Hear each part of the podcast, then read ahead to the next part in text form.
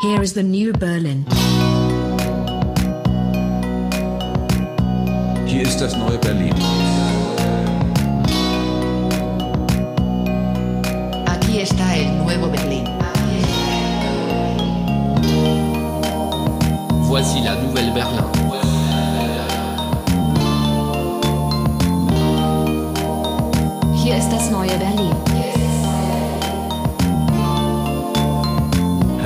Herzlich willkommen zur mittlerweile 14. Folge von Das neue Berlin. Diese Woche, zumindest in der Woche, in der wir diese Sendung aufnehmen, hat der amerikanische Präsident äh, sich gewundert, ähm, dass in Puerto Rico angeblich beim letzten Hurricane 3000 Leute ums Leben gekommen sind. Weil, soweit er sich erinnert, damals, als er da war, da waren höchstens 8 bis 16 Leute umgekommen.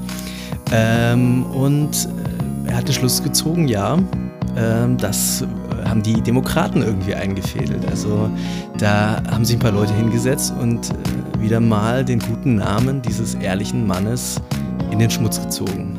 Was haben die Demo Ich habe das ehrlich gesagt gar nicht gehört. Was haben die Demokraten gemacht? Die haben dort äh, Leichenattrappen hingelegt? Die oder? haben einfach äh, die gesamte äh, Sterbestatistik quasi noch auf, äh, draufgeschlagen auf Ja. die äh, Todesstatistik nach dem Hurricane.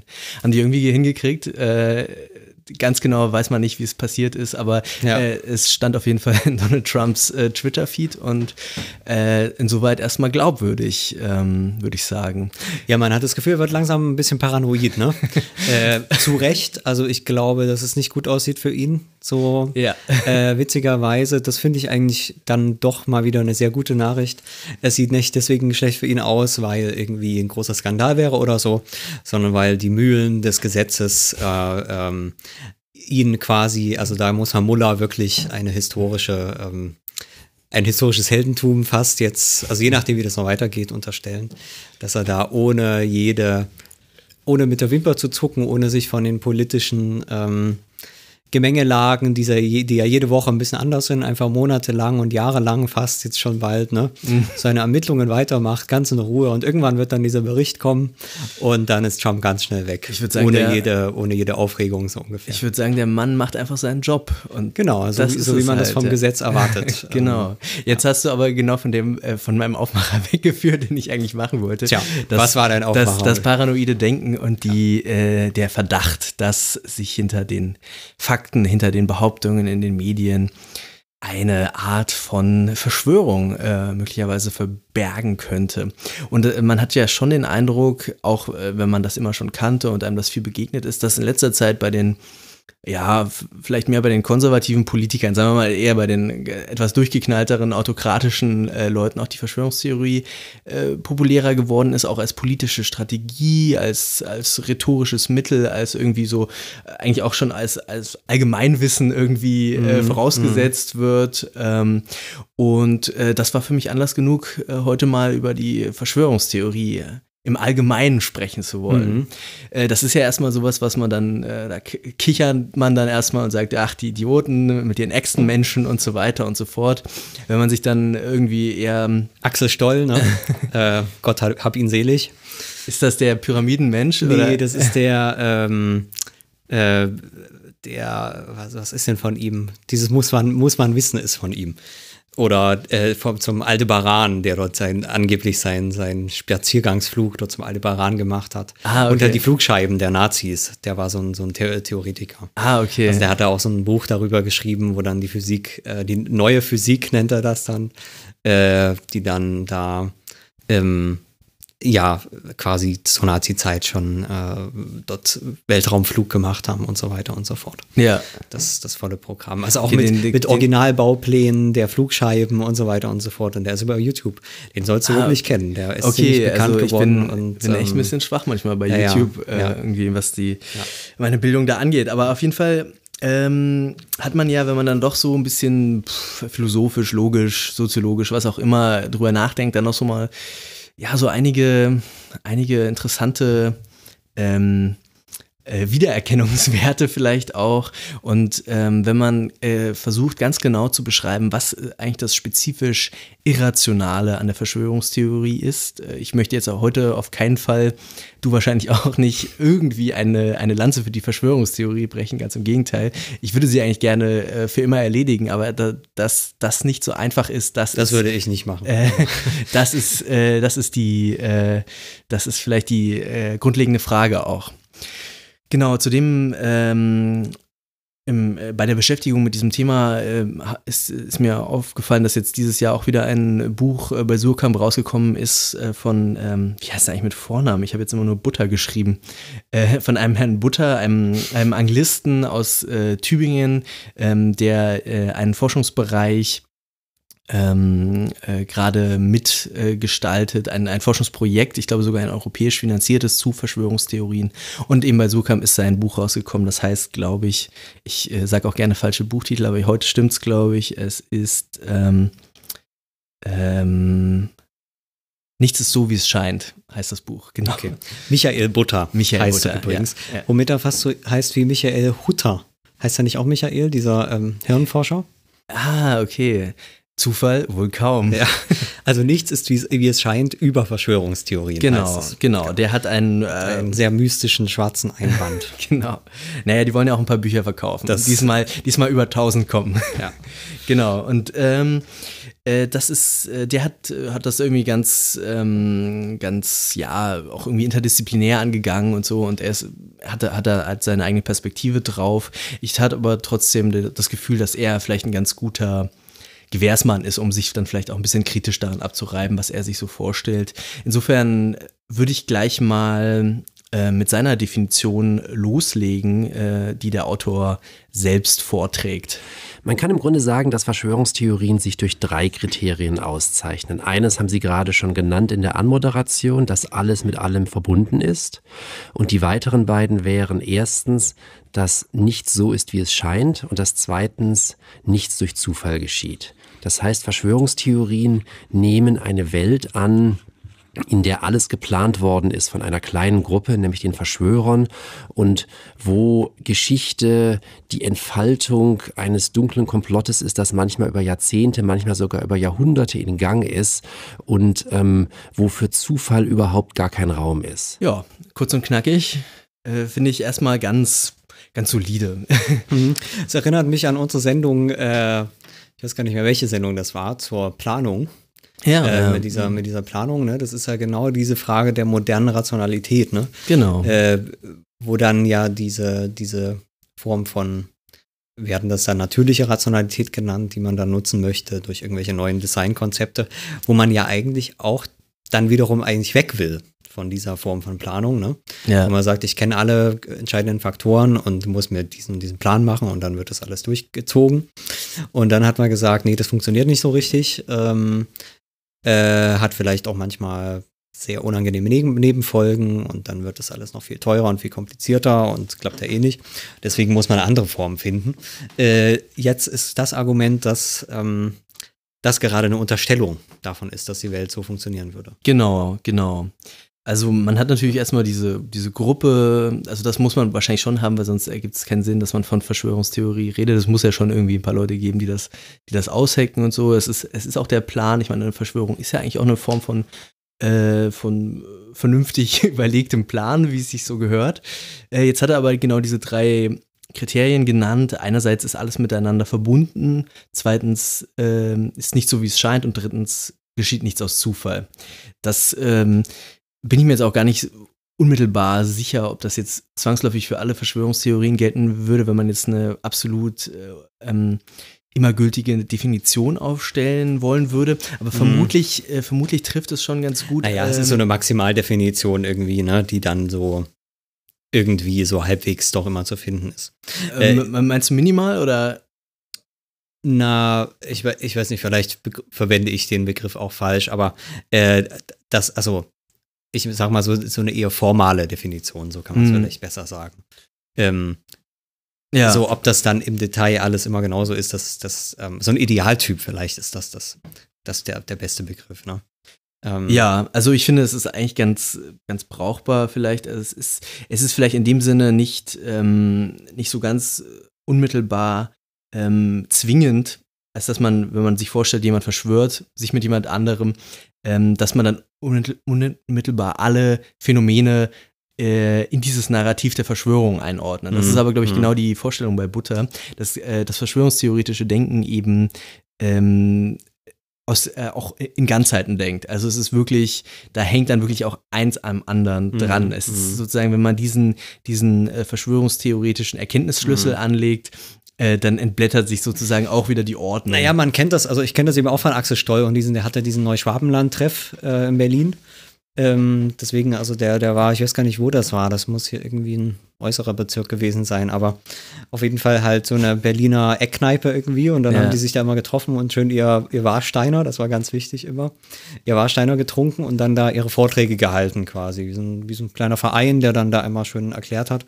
Und dann war halt einer, der von neuesten Chemtrails berichtet hat. Und Axel Stoll hat irgendwie von irgendwelchen ähm, von einem neuen Perpetuum mobile berichtet und, und, und so weiter und so fort, wird es dann eben alles erklärt. Und das ist da schon interessant, dass äh, eben genau dieses, jedes, alles, was man denen an den Kopf wirft, können die irgendwie quasi verbinden. Mit irgendwie, ja, ja, daran sieht man ja Ja. wieder dies und das und so weiter Ja, und so fort. ja. Es ist eigentlich, da sind wir wieder bei einer anderen Sendung, äh, genau das, was, äh, was die funktionale Analyse dann ähm, äh, quasi ja, beenden möchte, ne? dass man sagt, es ist eben nicht alles mit allem verbunden. Es ist- es ist wie im menschlichen Körper. Im menschlichen Ja. Körper, da wäre das ja auch wiederum so. Ne? Da kann, kann genau. man von der einzelnen Zelle kann man wahrscheinlich die gesamte Funktionsweise des Körpers rekonstruieren, weil da eben wirklich alles mit allem verbunden ist. Ja. Ähm, und deswegen gibt es ja auch manche so Erkrankungen, wo man so eine ganz kleine Mangelerscheinung hat oder so. Ja. Und, und alles, die Organe, die Muskeln, die Knochen, das Gehirn, alles ist davon betroffen, obwohl, obwohl das nur eine ganze kleine, ganz kleine Sache eigentlich ist, ne, weil das so integriert ist. Ähm, und so ist das Denken eigentlich auch in gewisser Weise. Überraschenderweise hat offenbar Michael Butter nicht noch unsere Sendung äh, gehört. Äh, Das, bevor er- die kam vielleicht zu spät, ja. für- nächste Buch. Stimmt, fürs nächste Buch. Ja. Genau, ja, aber du, du hast in der Tat recht. Es ist genau diese, diese, ähm, dieses funktionale Fehldenken, was äh, Merton ähm, kritisiert, ähm, zumindest in den Traditionen vor ihm. Ja. Ähm, äh, auch dieser Generalverdacht, nichts ist so, wie es scheint. Also es gibt dann auch keine, keine äh, Tatsachen mehr, die an sich irgendwie genau das sind, was es ist. Äh, also wenn es läuft wie eine Ente und, und redet wie eine Ente und aussieht wie eine Ente, dann ist es eine Ente. Sowas gibt es dann eben auch nicht mehr in dieser Brille. Würde ich jetzt, wenn ich es jetzt so stark Na, sage. es gibt halt eine, diese Welt der Erscheinungen. ja, oder und dann aber gleichzeitig ja das Wissen, was ist tatsächlich. Und tatsächlich ist dann eben das Wirken der Freimaurer. Genau, aber es ist dann, Ja. äh, eigentlich ist es etwas anderes, als es erscheint. Aber, aber was, was genau? Also ich, Ja. ich würde sagen, und, und da kommen wir dann noch dazu, das ist ja im Wesentlichen erstmal ein me- mediales Problem. Ne? Also man, man lehnt ja dort nicht grundsätzlich Fakten ab oder, oder was auch immer, sondern man sagt, es gibt halt so eine Öffentlichkeit und die Öffentlichkeit ist fehlgeleitet. Also man sagt halt, Mhm. okay, ich habe ja wieder im Fernsehen gelesen oder hier in der Mhm. Bildzeitung kam wieder. ja. Und da weiß man ja, das ist ja alles Quatsch. Bei, bei den Verschwörungstheoretikern, wenn man dann so eine AfD-Foren und so weiter anguckt und so weiter, dann finde ich immer ganz witzig, wenn dann mal irgendeine Schlagzeile reinpasst, aus der Bild, im Zweifelsfall auch aus der Taz oder wo auch immer, dann teilen die das auch ganz freudig und, und sagen, ja, ja, wenn, wenn selbst die Taz das meldet, ja, endlich erkennen die auch mal, dass es richtig ist. Also das ist dann irgendwie ganz merkwürdig, ne? Es, äh, Mhm. Da ist dann quasi die Quelle egal, Ja. solange es nur ins, ins, ins Bild reinpasst. das stimmt, Ähm, also das heißt, ähm, ja, man kritisiert halt so, so ein Mainstream quasi, irgendwie so, ein, so, eine, so eine Öffentlichkeit. Ansonsten ist man dann aber ziemlich, wie gesagt, solange es ins Bild passt, ist man dann quellenunkritisch ja. Ja, im Ja. Großen und Ganzen. Also dann glaubt man irgendwie doch wieder viel. ja. Also, Gut, ich habe keine Ahnung. Ich habe vielleicht auch ein bisschen den, den Butter auch ein bisschen eingedampft hier mit meinem Entenbeispiel. Wahrscheinlich würde er das auch nicht behaupten. Ähm, ja, wobei er das, glaube glaub ich, auch mehr philosophisch macht als so medienmäßig analytisch quasi. Das, aber, ich, aber mir, mir, ich würde jetzt auch behaupten, empirisch stimmt das überhaupt? Äh, fragen würde ich das. Äh, wenn man jetzt sich Verschwörungstheorien anschaut oder mit Verschwörungstheoretikern redet, die werden ja sicherlich auch irgendwie in einer Welt der, der U-Bahn-Fahrpläne und der, äh, der, ähm, der Wettervorhersage leben, die, die sie für relativ verlässlich halten, äh, vermutlich, keine Ahnung, vielleicht äh, wähnen sie da auch etwas, aber das ist dann ja schon so eine Art paranoides, ähm, paranoides Endlosdenken. Mhm. Das vielleicht auch in Gang ist, aber das ist ja dann eher quasi schon eine psychologische Frage, eine pathologische Frage und Ja. gar nicht so sehr eine Frage von theoretischer Logik. Ähm, da würde ich jetzt, das würde ich jetzt vielleicht auch in Mhm. Anführungsstrichen Mhm. erstmal stehen lassen, genau. Das muss man vielleicht auch bei dem Butter schon hinzufügen. Und das ist, glaube ich, auch was, was man dann eigentlich unterscheiden muss. Er ist ja Amerikanist und in diesem Sinne eigentlich Literaturkritiker in gewisser Weise. Ähm, das heißt, er, er kritisiert hier halt ein bestimmtes Genre von, von Philosophie, nenne ich es jetzt mal, oder von Literatur. Äh, nämlich eben ein jetzt zur Zeit wieder heterodoxes Wissen. Also so würde ich es in, der, Mhm. in der Soziologie nennen. Ne? Also Mhm. Verschwörungstheorien sind he- heterodoxes Wissen. Und ähm, er kritisiert das dann aber auf eine philosophische Weise quasi und versucht das zu analysieren und so weiter. Ähm, aber unterscheidet ja dann, wie du das gerade gesagt hast, nicht, ob das zum Beispiel einfach ähm, ein Element in einem ja, psychopathologischen Krankheitsbild oder sowas ist, Mhm. ähm, wo das dann noch das harmloseste ist, so ungefähr. Ne? Mhm. Also wo das, wo du eine wirkliche Psychose hast und morgens schon aufstehst und, und, und äh, die Freimaurer dort am, in der Küche irgendwie, äh, Ja, ja. keine Ahnung, was klopfen hörst oder Ja. sowas. Ähm, das ist natürlich zu unterscheiden zwischen dann so jemandem wie Axel Streu oder von den Organisatoren von solchen Stammtischen, die sicher auch ein bisschen eine Klatsche haben, aber meistens sind das dann irgendwelche Arbeitslosen, die halt den ganzen Tag nichts anderes machen. Und das aber wiederum sehr geordnet, ne? Und die kaufen sich natürlich auch ihren Computer und ähm, äh, ja, nerv, nervt das dann vielleicht auch, dass da ein amerikanisches Betriebssystem drauf ist, was, was von den Juden dort installiert wurde oder was auch immer. Aber am Ende nutzen sie das auch wie jeder normale Mensch und die gehen, surfen ganz normal durchs Netz und Ja. schreiben ihre Aufsätze und so weiter und so fort. Ja. Und dann gibt es noch so Verschwörungen, die eher so auf so einer subtilen, großen politischen Ebene funktionieren. Ne? Ja. Ähm, also das sagt ja der Butter auch an so einer Stelle, dass es früher ähm, völlig üblich war, ne, wenn man an die McCarthy-Ära denkt oder sowas. Äh, früher war der Haupt, die große Verschwörung war der Kommunismus. Im, Im Osten war dann die große Verschwörung der Kapitalismus, so um es jetzt mal ganz vereinfachend zu sagen. Mhm. Das ist ja wiederum was anderes, ne? Ähm, also eine ganze Gesellschaft kann ja jetzt nicht so auf so einer psychologischen Weise pathologisch. Genau, genau. sein. Das ist, das ist vielleicht Aber das muss man zum Teil wichtiger Punkt. unterscheiden Ja, denke ich auch. ja. Also ich würde sagen, der Butter, der ist auch jetzt nicht ganz unanalytisch, der sagt dann auch schon immer, in welcher Art sein Argument ist. Ähm, aber tatsächlich ist das jetzt bei diesen, bei diesen runtergedampften äh, Kriterien, die wir jetzt auch ohne äh, sein Buch heranzuziehen hier benutzen, ähm, erscheint das so auf jeden Fall. Ja. Äh, andererseits kann man aber vielleicht trotzdem irgendwie was damit anfangen, in dem Sinne, dass man eben diese, diese, diese Logik ganz grundsätzlich schon, schon so ein bisschen nachvollziehen kann. Also was, dass, dass sozusagen äh, plötzlich jedes, jedes Element in der Theorie ganz relevant ist, jedes, jeder empirische Fakt plötzlich äh, eingebaut werden kann, äh, äh, und es ist fragwürdig ist, dass zum Beispiel jetzt Unglücke passieren Mhm. oder sowas, dass jetzt irgendwie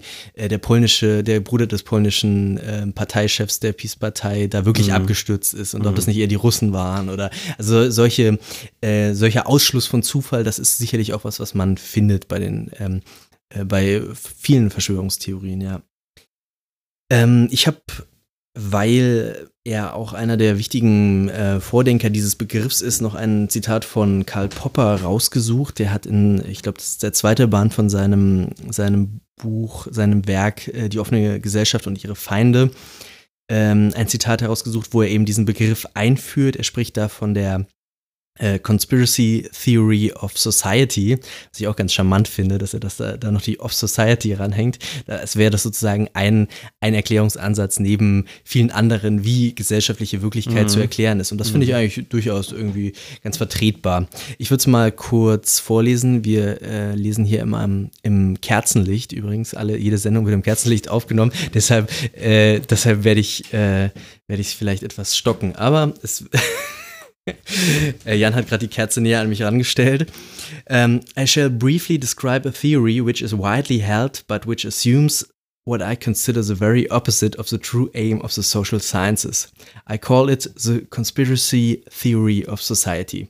It is the view that an explanation of a social phenomenon consists in the discovery of the man or groups who are interested in the occurrence of this phenomenon. Sometimes it is a, a hidden interest which has first to be revealed, and who have planned and conspired to bring it, bring it about. This view of the aims of the social sciences arises, of course, from the mistaken theory that whatever happens in society, especially happenings such as war, unemployment, poverty, shortages, uh, which people as a rule dislike, is a result of direct design by some powerful individuals or groups. Ähm, genau. Also eigentlich eine ganz, äh, ganz knackige Definition Mhm. auch. Ähm, Das ist eigentlich ja Marxismus, ne? Äh, im, Im Sinne von, von, so wie sich das Marx gedacht hat, als, als einer der Erfinder der Soziologie, zu sagen, äh, ihr könnt zwar die Fabrikbesitzer ver verbrennen und was auch immer mit ihnen machen, aber davon geht der Kapitalismus nicht weg. Ja, Ähm, weil der Kapitalismus eben nicht eine Idee ist äh, von irgendwelchen Leuten, ja, die in irgendeinem Raum sitzen und sagen, wir machen jetzt mal Kapitalismus, um die Leute auszubeuten, sondern der ist einfach so entstanden. ja, Äh, das heißt, äh, die Verschwörungstheorie der Gesellschaft ist eigentlich eine Verharmlosung des Problems, ja, weil selbst wenn du alle Kapitalisten äh, aufhängst, gibt es den Kapitalismus trotzdem weiter. Und man kann überhaupt gar nichts dagegen tun, außer eben die Gesellschaft zu verändern. Gut, wenn du wirklich. alle Kapitalisten Ähm, aufhängst, dann ist es vielleicht dann doch mal irgendwann vorbei. Nee, weil ja. dann merkt man, dann merkt man, dass man selber der Kapitalist ist, äh, äh, der auch irgendwie in einem drin steckt. Und sobald man die Chance hat, wird man dann selber zum Kapitalisten. es ist auf Das ist jeden halt Fall Gesellschaftsstruktur, ne? Das Ja, ist ja, ganz steht ganz hinter genau. dem Rücken der, der Individuen. ganz genau, das. ganz genau. Ähm, Genau, Ja. also im Prinzip äh, einfach eher Rückführung jeder ähm, unbeliebten, äh, jedes ungeliebten sozialen Phänomens auf ähm, Intention. Das ist eigentlich schon irgendwie auch ein Kerngedanke, den glaube ich, den kann man eigentlich ähm, mitnehmen und an die Wand hängen. Ähm, das ist, äh, ist eine ganz gute, ähm, ganz gutes Grundmoment der Verschwörungstheorie, auch die Intentionalität, die äh, hinter sozialen Phänomenen erkannt wird. Mhm. Jetzt wäre meine Frage Mhm. natürlich, es gibt aber doch sowas wie Intentionalität. Ja, Es gibt ja auch, ähm, also selbst wenn man jetzt sagt, okay, es gibt jetzt keine, ähm, bleiben wir mal bei dem Kapitalismus-Beispiel, äh, der jetzt ähm, ähm, quasi eine Struktur ist und keine, keine, keine, keine böse Verschwörung. Gibt es aber ja trotzdem Kapitalisten, die ähm, diese Verschwörung, also wie du schon gesagt hast, natürlich ändert sich was, wenn ich alle Kapitalisten aufhänge. Ähm, so. Äh, weil es ja doch irgendwie diese Gruppen gibt, die auch intentional keine Ahnung, ihren Profit steigern wollen Ja, äh, ja, und, was auch immer machen wollen. Äh, alles, was eben diese Struktur so ähm, äh, vorsieht mhm. an Motivationen und an Intentionen und so Ja. weiter und so fort. ja. Äh, wie kann ich das dann unterscheiden? Ähm, das ist ein guter Einwand. Dann würde ich sagen, dann ist die Intentionalität äh, ein notwendiges, aber kein hinreichendes Kriterium für die Definition von einer Verschwörungstheorie. Also, ähm, ja. Vielleicht haben wir es da, damit schon was entschärft. bedeutet das? Das bedeutet, dass, dass es ein Element ist, aber offenbar die Verschwörungstheorie noch nicht vollständig bestimmt. Also, äh, dass es sozusagen auch andere ähm, ähm, Phänomene oder, oder Erkenntnisformen geben kann, die auf Intentionen Bezug nehmen. Eigentlich die meisten, die im sozialen Bereich irgendwie sind. Mhm. Äh, und deshalb sind sie noch keine Verschwörungstheorien. Hm, Also es fällt noch mehr unter dieses Kriterium, aber wir müssen noch Kriterien hinzufügen, damit wir eine gute Definition haben. Aber, Verstehe. aber bist du, bist du denn, äh, ähm, gefällt dir die Popper-Definition nicht? Oder? Ähm, nee, grundsätzlich äh, würde ich da auch zustimmen. Klar. Ja. Also es ist halt, ähm, ich würde sie vielleicht sogar erweitern. Ne? Also wenn wir, wenn wir auch, auch da wiederum an unsere schöne Funktionalismus-Sendung zurückdenken, äh, dass ich würde natürlich sagen, ähm, ja, wobei, nee, das stimmt auch nicht, aber ich würde vielleicht die, die Problemstellung erweitern und sagen, es ist quasi eine Kategorie von, von, äh, von Theorien, äh, die eingehen auf Intentionen. Strukturell ganz ähnlich wäre eine Theorie, die auf Bedürfnisse abstellt Ja. und sagt, wir können eben äh, Gesellschaft aus den Bedürfnissen erklären. Ja. Die, wie gesagt, strukturell eigentlich eine ganz ähnliche Argumentation hat. Ne? In dem Fall sind es halt nicht irgendwie die Juden, die dazu, die hier die Leute gegeneinander aufhetzen und so weiter mit ihrem Geldgier und so weiter, Ja. sondern es, es ist der Wolf im Menschen, der der Mhm. dafür verantwortlich Mhm. ist. Ne? Mhm. Strukturell kann ich damit die genauso äh, gleichen Argumente eigentlich machen. Ja, ja. Nur, dass ich in dem einen Falle dann vielleicht sage, okay, äh, wir, müssen, wir müssen die Juden aus dem Land werfen oder was auch immer. Ja. In dem anderen Fall dann sage, keine Ahnung, wir müssen vielleicht äh, unseren Wolf bekämpfen oder was auch immer. Mhm. Ähm, aber es sind sozusagen immer, immer Argumentationen, Theorien, die eben keinen Begriff von Gesellschaft in letzter Konsequenz haben, Mhm. sondern nur ähm, so, eine, so eine gesellschaftliche Oberfläche quasi. Ja. Dass das Zusammenleben mehr so eine Oberfläche ist. Und hinter dieser Oberfläche die eigentliche Mechanik der Welt so ungefähr läuft. Mhm. Und diese Mechanik ist dann entweder ähm, eine intentionale einer, einer distinkten Gruppe Ja. äh, oder eben einer, ähm, ja, einer Bedürfnisordnung äh, oder, oder was auch Mhm. immer. Mhm.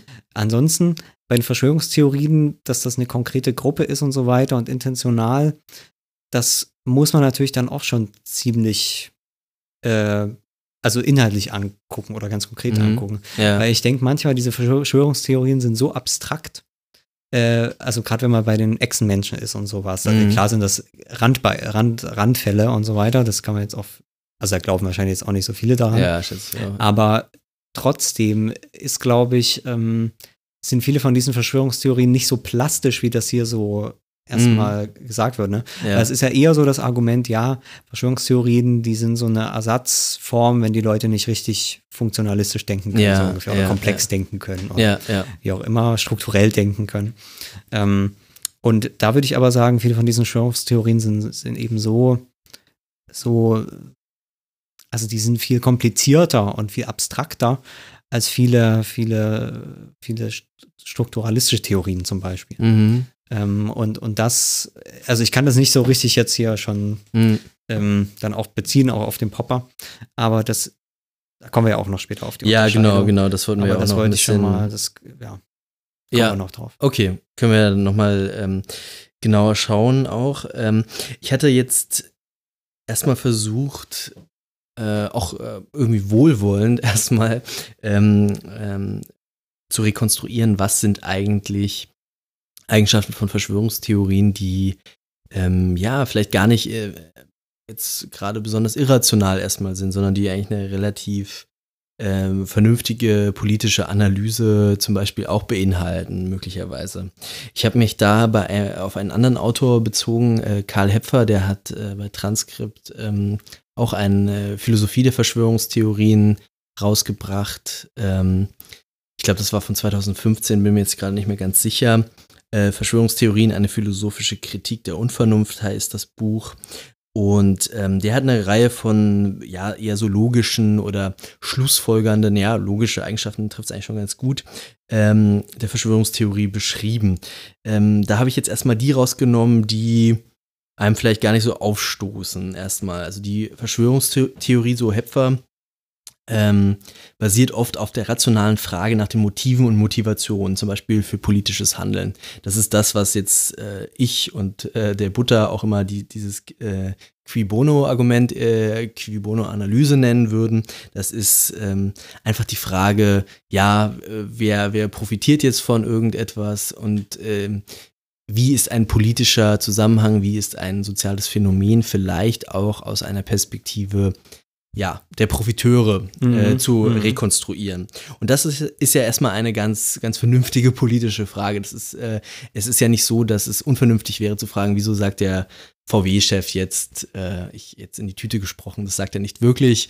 Ich Äh, würde sogar sagen, das ist eine, eigentlich eine der Grundlage politischen Denkens. genau, ne? genau. Dass man, dass man eben entsch entscheiden kann, Akteure, also Handlungen, erstmal als politische Handlungen dadurch identifiziert, zu fragen, genau, wer, wer, who gets what, ne? Das ist Ja. also die Grundfrage ähm, äh, von, von Politik, wenn man sie als, als Verteilung von knappen Gütern versteht. Ähm, dann ist das genau erstmal ein grundsätzliches politisches Ganz, Denken. ganz genau. Ja. Genau. Und wenn der VW-Manager eben sagt, äh, ja, ähm, das ist alles gar nicht so mit dem, mit dem äh, Feinstaub und dem Ja. CO2-Ausstoß, dann könnte man sich ja, Ja, oder wenn, wenn, wenn der Herr Maaßen sagt, ähm, äh, es gab ja hier gar keine Hetzjagd, dann muss man sich das auch fragen, was das Okay. jetzt bedeutet. ja, das, das ist natürlich auch eine interessante Frage. Auf jeden Fall ist es keine unvernünftige Frage und eine, die, Ja. die in jedes politische Denken gehört ist. Ich würde sagen, ein interessenorientierter ähm, Analyseansatz ist auch Grundlage dessen, was man eben den realistische, die realistische Position in der Politikwissenschaft nennt. Aber da bin ich mir jetzt auch nicht ganz sicher, äh, da ich da nicht so im Fach bin. Ähm, Genau, dann, äh, dann führt Hepfer weiter an, dass sie meistens umfangreich induktiv belegt sind. Ähm, das ist äh, auch ein ganz interessantes Phänomen, wenn man sich jetzt so diese, was weiß ich, diese 9-11-Videos anschaut oder so, dann wird, wirst du da eine Viertelstunde lang nur über die chemischen Eigenschaften von Stahl aufgeklärt und dass Stahl auf gar keinen Mhm. Fall schmelzen kann, wenn da ein Flugzeug reinstürzt und so. Und irgendwann weißt du nicht mehr, wo dir der Kopf steht. Äh, also es ist, äh, es ist unglaublich materialreich, wie du ja auch schon selber angedeutet hast. Es ist äh, teilweise auch extrem äh, komplex. Vielleicht auch einfach deshalb, weil die Leute jahrelang da rein äh, äh, investieren, eben in diese, in diese Theorie. Mhm. Ähm, äh, gut, induktiv belegt ist, ein, ist doppelt gemoppelt, weil wie soll man es sonst belegen, wenn nicht induktiv? Es gibt keine andere Art von Beleg, aber es ist auf jeden Fall ähm, auch eine, eine Eigenschaft, die jeder guten, äh, jeder guten Monographie zu Gesicht steht, äh, wenn irgendwie historisch abgehandelt wird, wieso die Weimarer Republik untergegangen ist, dann haben die auch nicht mehr Quellenangaben als der Verschwörungstheoretiker, würde ich jetzt behaupten. Genau, das wäre auch eine Eigenschaft, die erstmal äh, auffällt. Ähm, zuletzt ähm, sind sie auch relativ sparsame Theorien. Das ist auch so ein altes Gütekriterium aus der Wissenschaftstheorie. Äh, das ist, geht noch auf Occam's Razor zurück. Äh, wenn man irgendwas erklären will, dann ist die The Theorie am besten, die am wenigsten Vorannahmen braucht. Und tatsächlich ist ja eine, ist ja eine Verschwörung anzunehmen erstmal eine relativ ähm, ja, relativ sparsame Hypothese quasi. Mhm, äh, mhm. und wenn sich aus, äh, aus wenigen Annahmen sozusagen eine große Komplexität erschließt und möglichst eine, eine explanatorische Reichweite äh, erzeugt wird, dann, dann hat man eigentlich auch eine relativ gute Theorie Mhm, erstmal. Das sind mhm. auch so, so drei Eigenschaften, wo ich erstmal dachte, hm, ganz interessant. Ähm, Könnte stimmen, ich bin mir aber zum Teil auch nicht sicher. Also ich habe schon, schon das Gefühl, äh, dass, dass bei den, wenn man sich dann diese Vorträge anguckt und dann, also erstmal haben die ja auch einen Quellendiskurs, ne? Also die haben Mhm. ja so eine richtige Simulation quasi äh, von äh, ernstzunehmenden wissenschaftlichen Debatten. ja. Und darauf legen die ja auch meistens sehr, sehr großen Wert, und zwar größeren Wert, so wie das immer bei, äh, bei heterodoxen Wissen ist, mehr Wert auf, auch auf Doktortitel und solche Sachen, Mhm. als das äh, die, die Orthodoxie machen würde. Ne? Weil die Mhm. Orthodoxie, die, die hat keine Sorge, die weiß, dass sie gültig ist, egal was passiert. So, und die ja. kann quasi großzügig auch mit, mit Fakten und so weiter umgehen. Ja. Ähm, während das äh, die, die Heterodoxie ähm, nicht so gut kann, ne? Ja. weil sie ist quasi immer eine Bringschuld und, und schießt deswegen völlig übers Ziel hinaus Mhm. ähm, und ist dann am Ende quasi formal, formal, formalistisch viel, viel wissenschaftlicher und faktenreicher und quellenreicher und mit 100.000 Fußnoten und, und diesem und Mhm. jenem. Ne? Mhm. Äh, alles, was dann wiederum jetzt in der Orthodoxie wiederum peinlich wäre. Ne? Da würde man sagen, das ist so ein Pedant, der, der weiß nicht genau die richtige We- äh, Anzahl von Belegen, die man Ja. bringen muss und solche Sachen. Also die, die kriegen da nicht so genau den richtigen Vibe hin, wie das dann wissenschaftlich korrekt wäre, aber sie versuchen es.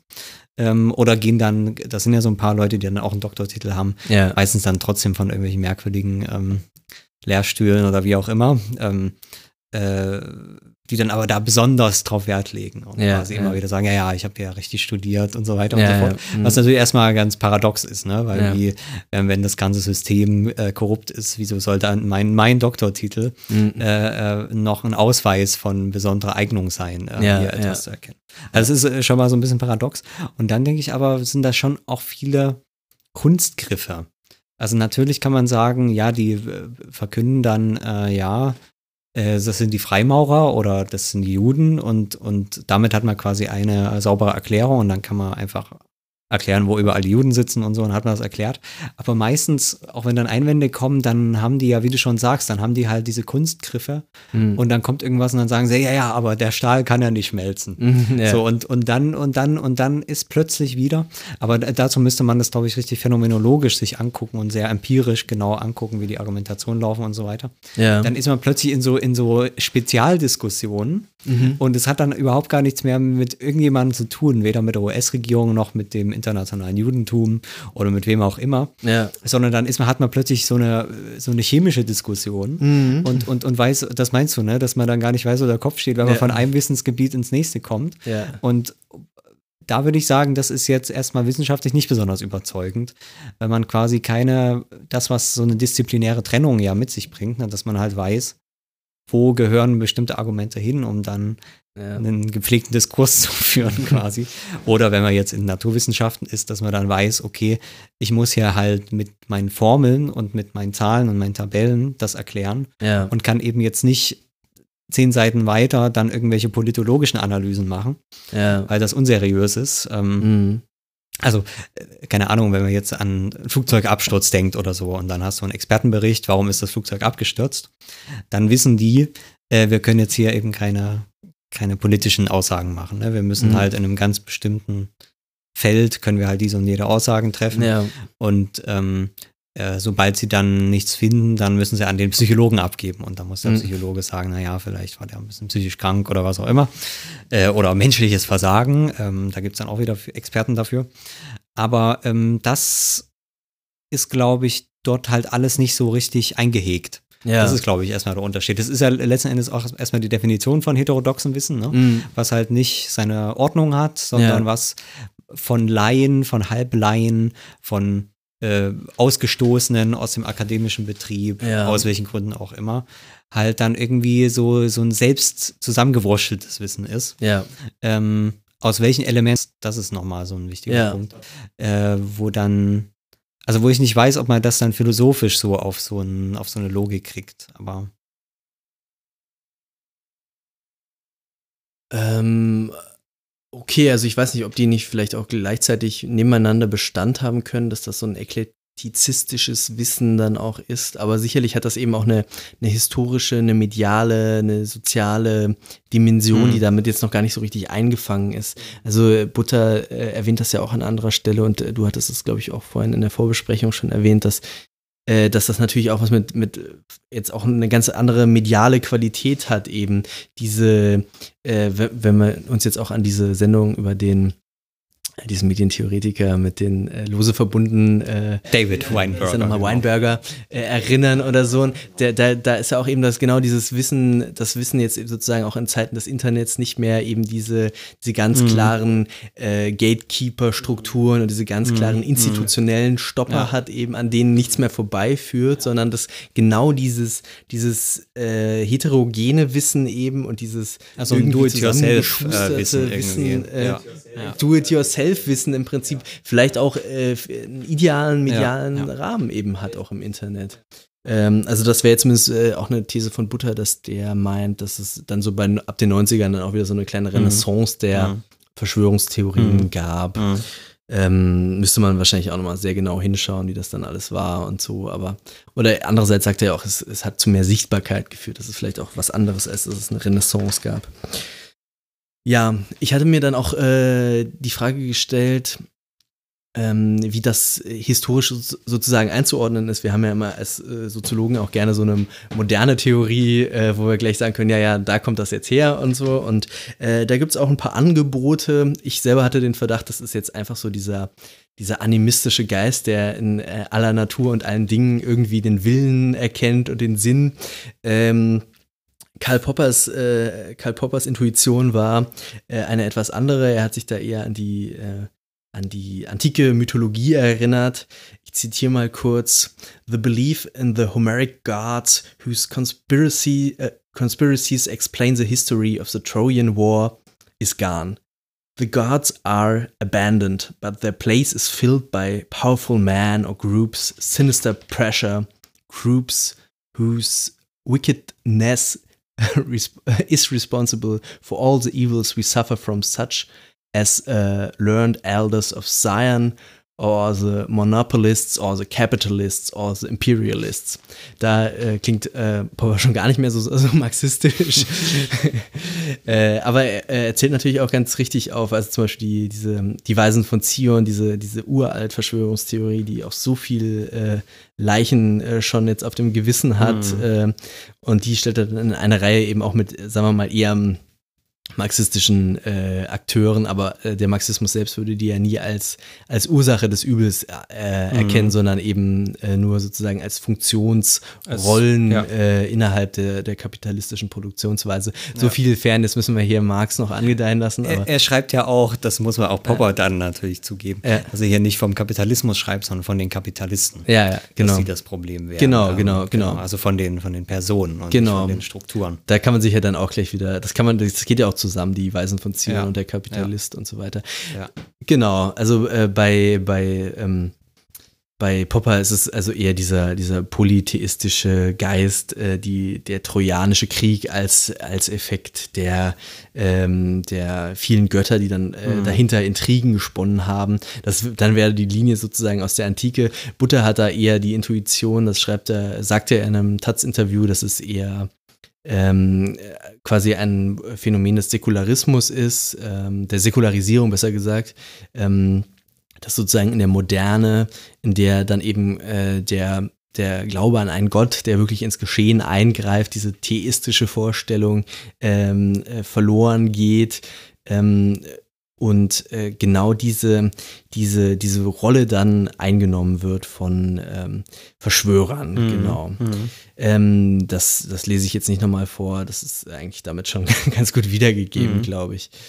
Ja, das ist auf jeden Fall schon eine Grundlage, würde ich auch so sehen. Ja. Also der, die, die polytheistische Lösung, also gerade wenn man dann, das kommt ja auch noch drauf an, wie der Polytheismus genau aussieht, aber wenn man tatsächlich so eine Art von griechischen Götterkult hat, in der man dann diese Erzählungen ähm, hat, wie diese Götter äh, ja immer ihre meistens dann allzu menschlichen äh, Geschichten zwar hatten, aber als Götter dann eben doch irgendwie was anderes, ne, quasi ähm, ins, ins Jenseits äh, befördert. Ja. Mit natürlich so Ausnahmen, äh, wo, wo, wo es dann doch so Gottmenschen gab und sowas, ne? Aber Ja. das sind dann, das sind dann Spezialfälle. Ähm, da hat man das eigentlich ganz elegant gelöst, ne? weil man trotzdem eine Welt der Intentionalität hat, äh, der, der ganz menschlichen Verschwörungen, Geschichten, Intrigen, ähm, Ja, Betrugen, Betrug, Ja. Betrugsfälle und was auch immer, ähm, aber gleichzeitig äh, das abgetrennt hat von dieser Welt, weil man sagt, das sind die Götter, die das so machen. Ähm, wo man sagt, die Götter, die sind eigentlich wie wir, aber als Götter Ja, quasi. ne? ja, ja. Ähm, das, das ist sicherlich ähm, eine, eine elegante Lösung. Mhm. Ähm, die, die, ähm, der Wandel, so, so wie ich das verstehe, ist ja dann im Wesentlichen äh, also natürlich erstmal dann dieser Monotheismus Mhm. ne, und die, die, die, die, die, die richtige Transzendenz, die dann Ja. entsteht, ne, dass Ja. Gott dann wirklich was anderes, was, was Größeres wird. Und dann, jetzt überspringen wir mal dann tausend Jahre, äh, bis wir dann äh, beim, beim, ähm, beim Protestantismus sind, der, glaube ich, dann schon der entscheidende Schritt ist, wo dann wiederum der Gott ja ähm, äh, wieder zurückgeholt wird auf die Erde. Ne? Also es ist dann quasi erstmal die, die Ablösungen über den katholischen Gott, ne? Mhm. der, der eigentlich so ein, so ein sehr Gott ist, mit dem man nicht mehr so viel zu tun hat eigentlich, der, der irgendwie weit weg ist und so weiter. Ist das so, ja? Vor dem man, naja, man kann sich vor dem nur niederknien und seine und an die, an die äh, Ersatz, ähm, Ersatzgötter der Heiligen dann beten und seine Sprüche Mhm. und so weiter. Aber Gott spricht ja nicht, nicht so wirklich zu einem. Ähm, Andererseits gibt es doch dann auch so diese Beispiele, dass zum Beispiel in der ähm, in der in der Eucharistie eben noch beim Katholizismus, da wird das ja noch richtig, äh, wird das der Wein ja noch, das Wein ja noch ja, ja, aber als, als, magisch, als magischer Glaube. Ja. Also das ist keiner, der jetzt, der jetzt ähm, quasi handlungsformend ähm, äh, äh, wird. Das würde ich schon sagen. Also das, ähm, das hat dann schon eher dieses, dieses magische und, und heilige Element Mhm. Ähm, das ist noch, also genau, das, das hat halt was, was, was, was, Ja. was, ähm, was Enthobenes. Genau, quasi. aber deshalb würde dann Ähm, halt Weber auch die, ähm, den Protestantismus als einen weiteren Schritt der Genau, Entzauberung ge- genau, äh, genau. Beim verstehen. Protestantismus, das ist ja dann das Entscheidende. Da wird ja eben der Gott dann ähm, quasi ins, äh, ins eigene Bewusstsein wieder geholt und man wird eigentlich selber zu so einem, äh, zu, zum Gott, weil man halt sagt, das ist ja auch immer dieser äh, Gedanke, das habe ich auch, ich bin ja auch protestantisch groß geworden. Und wenn dann immer so Theodizee-Frage kommt, äh, ja, hier, warum lässt Gott das alles geschehen, äh, bla bla bla, er hat sich entfernt. Und dann war immer die Schöne auch in den Predigten oder, oder im äh, Konfirmandenunterricht oder so. Und dann sagt man aber, aber Gott wirkt doch durch uns. Mhm. Das heißt, wenn, wenn du etwas tust, um die Welt zu verbessern, ja. dann tut Gott das Ja. quasi. und das ist natürlich ein vollständig säkularisi säkularisiertes Mhm. äh, Glaube, weil ja dann Gott mich durch mich wirkt. Ja. Und das heißt, wenn, wenn ich nichts tue, dann, ähm, dann, dann kann ich das Gott überhaupt gar nicht anlasten, weil Ja. Gott ja eben durch mich wirkt. Ja. Und ähm, ich würde sagen, da äh, ist quasi dieses, dieser, dieser, ähm, also da gibt es auch dann die großen Kritiker, die dann sagen, mit dem Protestantismus ist das ganz alles, alles schiefgegangen. Aber da ist ja genau dieses Problem schon drin, ne? Weil dann, Mhm. weil dann das äh, genau die Frage ist, wer, wer handelt quasi. Also an welcher Stelle Ja. ist dann dieser, sind dann diese Agenten, wie man, wie man sie dann ähm, Mhm. äh, äh, ähm, wie man sie dann nennen kann. Und natürlich entstehen dann in diesem, in diesem Feld, also da fängt dann auch die Religionskritik an und so weiter, ne? Ja. die das dann sagt, dass das äh, verdeckt ist, ne? ähm, obwohl eigentlich äh, äh, das jeder Protestant eigentlich auch weiß, aber wie auch immer. ähm, ich weiß auch gar nicht genau, worauf ich hinaus wollte. Du wolltest hier noch ein aber, paar ähm, äh, äh, theologische äh, genau, Feinheiten genau, einbringen. Genau, genau. Ähm, äh, auf jeden Fall hat man damit eben dieses, dieses Spannungsfeld. Das, das wollte ich eigentlich so ähm, nochmal noch mal unterstreichen, was eben äh, der Hepfner da äh, beschreibt. Äh, dieses Spannungsfeld ist natürlich dann eben mit diesem, mit diesem Protestantismus letzten Endes äh, gegeben. Weil man sich eben nicht mehr, um da nochmal den, den Bezug auf, auf die, auf die Popperstelle zu machen, ähm, weil man eben nicht mehr einfach sagen kann, ja, ja, das sind die Götter, die mal wieder Scheiße gebaut haben, so ungefähr, Ja. sondern, ähm, und es ist auch nicht mehr der katholische Gott, wo ich einfach sagen kann, er hat uns zum ewigen Leiden verdammt, sondern äh, es ist irgendwas Drittes. Und ich weiß aber nicht genau, so wie der Protestant eben immer in dieser Angst lebt letzten Endes, ne, ist es nicht mein Versagen, weil ich bin ja, Gott kann nichts wirklich tun, weil Gott wirkt durch mich, aber bin ich jetzt wieder schuld und wo Ja. ist Gott und Gott spricht nicht zu mir, oh, hat er jetzt vielleicht doch zu mir gesprochen und so weiter und so fort. In diesem Gemengefeld sucht man dann natürlich immer und, und, und das ist das, was ich, äh, Ja, die, dass die, die, die Erlebniswirklichkeit ähm, des, des Glaubens auch nochmal viel komplexer ist und vielschichtiger, um das jetzt auch so, so linear herzuleiten. Aber vielleicht hören wir dann doch nochmal bei Butter rein, der ähm, versucht so ein bisschen das, äh, das Weltbild ähm, des 18. Jahrhunderts darzustellen. Das ist natürlich ein Welt- und Menschenbild, das eher ins 18. Jahrhundert passt als ins 20. oder ins 21. Jahrhundert. Im 18. Jahrhundert hatte man äh, die Vorstellung, dass die Welt sehr mechanistisch funktioniert, das heißt Ursache, Wirkung, nächste Ursache, nächste Wirkung und das geht immer so eins zu eins ineinander auf. Seit Ende des 19. Jahrhunderts haben wir das Heraufkommen der modernen Sozialwissenschaften, die ganz großen Fokus legen auf Chaos, auf Kontingenz, auf nicht intendierte Effekte. Die Soziologie hat uns gelehrt, dass soziale Systeme so kompliziert sind, dass sie immer äh, Resultate hervorbringen, die niemand intendiert hat, die niemand gewollt hat. Verschwörungstheorien machen die Welt bedeutsam. Die schließen Chaos und Zufall aus und ganz offensichtlich, darauf weisen viele psychologische Studien hin, ist es für viele Menschen leichter zu ertragen, dass es im Hintergrund vermeintlich eine Gruppe von Bösewichten gibt, die die Strippen zieht, als dass es gar niemand die Strippen zieht, dass alles einfach nur so passiert, dass Chaos herrscht und Kontingenz herrscht. Genau, da muss ich jetzt äh, fairerweise sagen, dass ich das auch ein bisschen zusammenmontiert habe. Der zweite Teil ähm, über äh, den Zufall und die psychologischen Eigenschaften oder die psychologische Verdaubarkeit, die waren an einer anderen Stelle ähm, des Originals. nicht, dass ihr das noch jemand dann unterstellt und nachweist, dass das hier Fake News sind. genau. Äh, aber natürlich, ja, ähm, er beschreibt hier eben auch diesen Mechanismus, gibt, gibt er ja noch als ähm, ähm, ideengeschichtliches Element an.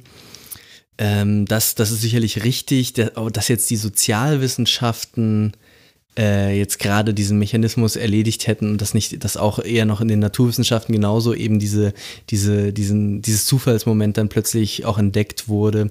Das ist jetzt vielleicht noch eine andere Frage, aber das ist vielleicht auch eine Detailfrage, die langweilig ist. Ja, ich würde das gar nicht so langweilig finden, weil ähm, wenn, auch wie das Popper oben gesagt hat, wenn, also das hat Marx dann nicht so geschrieben, aber dieser Glaube, dass quasi, und das ist ja der Schritt, nachdem dann der Protestantismus sich durchgesetzt hat, ne, der weitere Schritt, dann zu sagen, okay, ähm, Feuerbach, ne, ähm, das ist nur, nur eine nur eine falsche Einbildung, äh, dass, dass, dass, äh, dass das noch ein Gott wäre. Äh, sei doch einfach mal ehrlich zu dir selbst und merke, dass du selbst dieser Gott bist.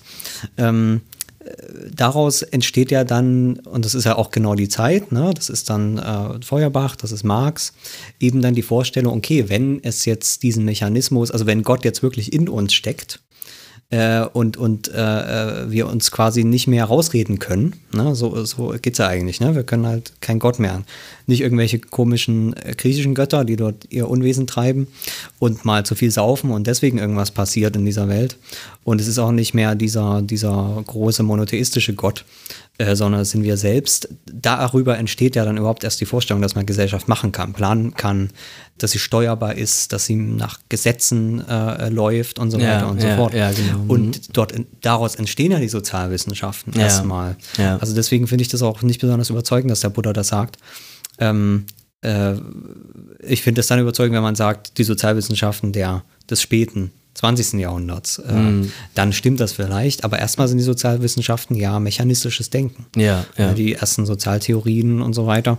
Das fängt damit ja alles an und natürlich erst eine große Verschwörungstheorie, wenn man sie so will, äh, nennen will, dann der Marxismus, ähm, der dann eben das Wirken von Strukturen die- sieht, vielleicht weniger Ja. von Personen. Die Gleichstellung wollen wir noch nicht machen, damit wir am Ende noch äh, produktiv darüber nachdenken können, wie die Kommen wir Ähnlichkeiten vielleicht noch sind. dazu, ja. Aber ähm, äh, genau, also das, das, das, das, ähm, das würde ich schon sagen, dass da die, dass da die ähm, Sozialwissenschaften eigentlich eher erstmal anfangen. Ähm, Ja. Und äh, ja. Also noch nicht von Anfang an dekonstruieren, so muss man es vielleicht sagen, sondern erstmal konstruieren.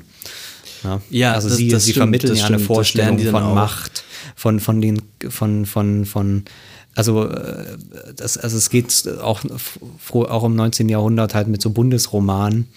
Ähm, das waren dann einfach so Erzählungen, wo es halt auch um Geheimbünde ging, deswegen Ja. äh, Bund, also äh, ähm, das, also, also das heißt so ein Gespür für, für soziale Gruppen, ne? dass bestimmte Gruppen Einfluss üben in der Gesellschaft. Mhm. Ja. Was wir ganz am Anfang hatten, politisches Denken, ne?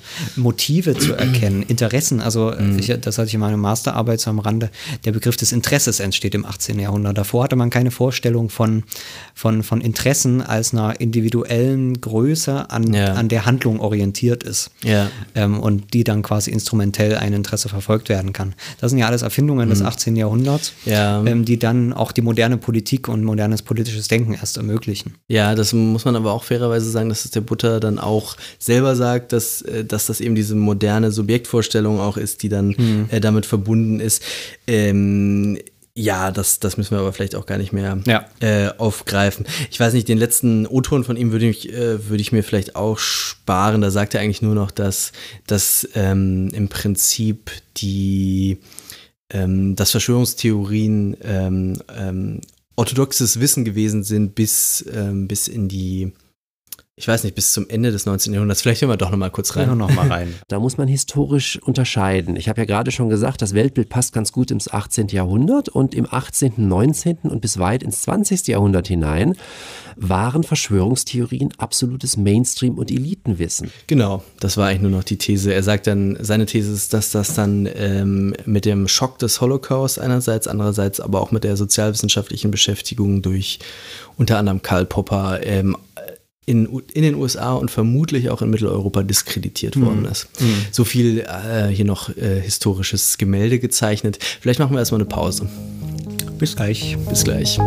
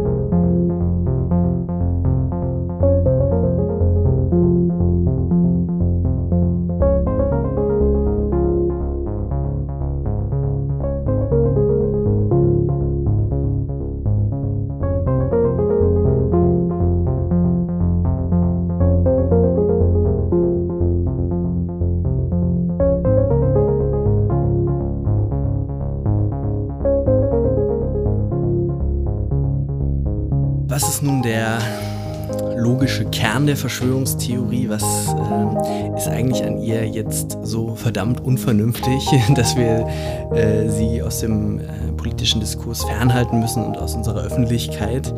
Ähm, ich habe das versucht nochmal auf den Punkt zu bringen. Im Prinzip ist es, wie ich jetzt gerade sehe, nochmal eine Wiederholung eigentlich von Popper. Zu meiner Verteidigung möchte ich sagen, dass ich es vorher geschrieben habe, bevor ich bei Popper nochmal nachgeschlagen habe. Also für mich ist eine Verschwörungstheorie äh, ein logischer Kategorienfehler, der eben ähm, in der Sphäre ähm, äh, so, gesellschaftlicher und sozialer Strukturen ähm, vornehmlich Intentionen verortet. Also man, man äh, überträgt quasi aus dem, aus dem Bereich der, der individuellen Interaktion zum Beispiel oder aus dem unmittelbaren ähm, sozialen Miteinander dann ähm, die Logik auf ähm, ja, das gesellschaftliche Ganze oder auf gesellschaftliche Großbereiche, Großentitäten. Ähm, und äh, in diesem Sinne ist es eben eine Variante der Komplexitätsreduktion. Ähm, gut, jede Theorie ist eine Komplexitätsreduktion, wird Jan jetzt gleich sagen. Äh, aber es ist eine, eine besonders unzulässige, besonders intellektuell verwerfliche, finde ich. Ähm, und sie ist natürlich auch verwandt mit dem äh, Anthropomorphismus, also eben ähm, genau Mensch, äh, menschenförmiges, Menschen äh, auf äh, nicht menschenförmiges zu übertragen. Ähm, genau das, das wäre jetzt erstmal so meine, meine ähm, These zur Verschwörungstheorie, mit der ich den zweiten Teil anfangen würde. Ich weiß nicht, bist du da gleich schon. Äh, ja, ich. Ja, also ich frage mich schon, wie man, wie man dann richtige und falsche Komplexitätsreduktion unterscheidet. Das ist natürlich ein ganz großes Problem ähm, für den ähm. Konstruktivisten. Äh, eh, das ist auf ja. jeden Fall wahr, da hast du recht. Ähm, ich, ich würde da einfach äh, von meinen ähm, soziologischen Vorurteilen dann ausgehen und ähm, sagen wir mal aus einer, einer Perspektive, die wir jetzt hier versucht haben, über, über 13 Sendungen zu etablieren, äh, wäre es ein arger Rückfall, äh, wenn wir jetzt sagen würden, ja, aber im Prinzip ist es eigentlich nur der Plan von äh, XY. Ähm. Ja, ich würde sagen, nicht immer. Also ich habe zum Beispiel das Problem, es gibt ja so eine, so eine Tendenz, ähm, im Denken, äh, wo man sich dann gegen, gegen, gerade auch wieder gegen dieses Denken dann wehrt, dass jetzt irgendwelche Personen das sind und dann sagen, ja, ja, das sind die Strukturen. Ähm, und dann wiederum damit ja auch wieder eine Immunisierungsstrategie fährt weil man überhaupt gar, gar keine Intentionalität mehr in dieser Welt hat und damit auch keine persönliche Schuld und keine ähm, Verantwortung und keine ähm, eigenen Handlungsspielräume und so weiter und so fort. Ne? Also das, das, ich glaube, da ist auch schon wieder so ein, äh, so ein Problem. Also das heißt, das ich will jetzt eben ja. nicht immer für alles eine Struktur verantwortlich ja, machen. Ja, ähm, beziehungsweise sage ich mal so strukturell dann wiederum, haha, äh, würde ich sagen, ist es dann auch ziemlich egal, ob ich jetzt irgendeine Person verantwortlich mache oder irgendeine Struktur. Es kommt darauf an, wie, welche Funktion hat dann das Argument, um irgendwas zu begründen oder äh, zu rechtfertigen oder, oder was auch immer. Ähm, also, keine Ahnung, manchmal sind es auch einfach, mhm. einfach irgendwelche Leute. Manchmal da, da muss man, da muss man keine Leute, großen ja. Strukturen dann am Werk sehen. Äh, ähm, das, das stimmt natürlich schon. Also ähm, vor, vor, allem das vielleicht noch als zweiten Teil, äh, weil das, das, das thematisiert Butter nicht so richtig Verschwörung ist ja erstmal noch kein besonders alter Begriff zur mhm. Diskreditierung von Wissen.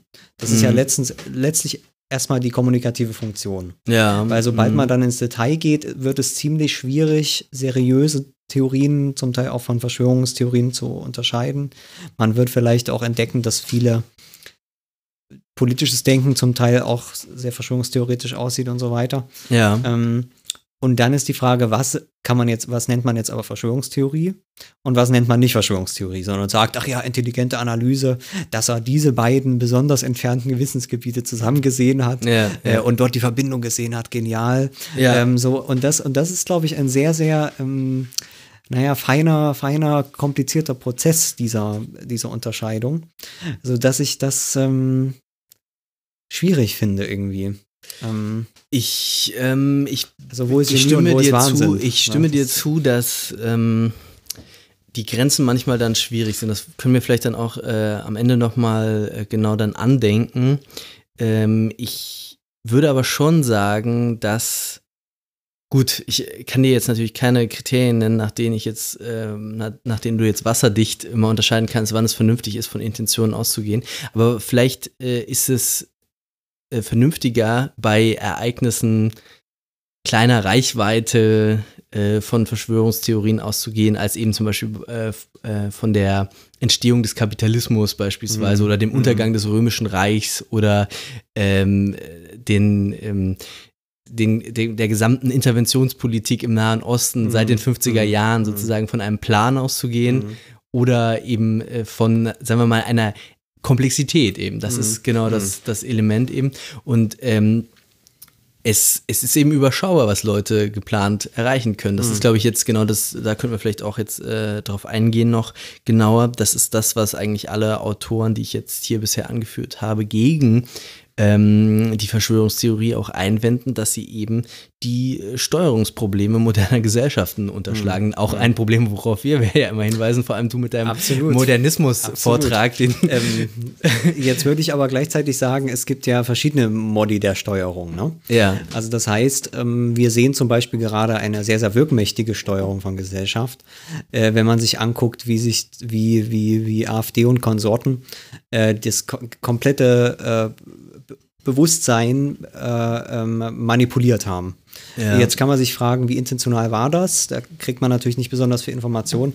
Aber es gab ja diese eine, diese eine Aussteigerin von der AfD, Ja. die dann eher gesagt hat, na ja, ja, zum Teil hat man sich das überlegt, aber zum Teil haben, sind die da auch durchgestolpert irgendwie. Mhm, das fand ich aber auch hat das interessant, So, hat das so funktioniert. Mhm. Trotzdem kann man natürlich sagen, äh, natürlich ist da irgendeine Form von Institutionalität Mhm. drin, logisch. Ne? Stimmt. Also, äh, Beispiel so wär, und, war, glaube ähm, ich, auch diese, ähm, diese mediale Strategie, dass man eben also gezielte Tabubrüche, so das war ja, glaube ich, so Sowas richtig, richtig Genau, äh, genau. durchgeplant sogar, Ja, soweit ich das in Erinnerung So, habe. so halbwegs. Ich würde sogar sagen, es ist am Ende relativ egal, ob das jetzt durchgeplant war oder nicht. Mhm. Das, damit können sich dann Wissenschaftler irgendwann beschäftigen, Historiker.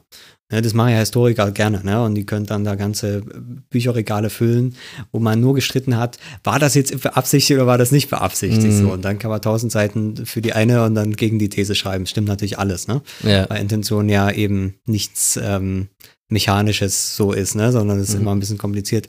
Ich würde halt sagen, es ist erstmal ähm, sehr wichtig, da eine Intentionalität zu unterstellen. Weil ansonsten habe ich ja keinen politischen Gegner und keine politische, Mhm. also dann, Mhm. dann kann ich mir Politik überhaupt sparen, wenn es keine Mhm. Intentionalität gibt äh, und keine Form von Steuerung. Die Frage ist halt, wie sieht diese Steuerung aus? Sieht die aus Mhm. äh, nach diesem Zentralgehirn? Ne? Ähm, ich mache mir einen Masterplan und mache das dann alles und dann läuft das.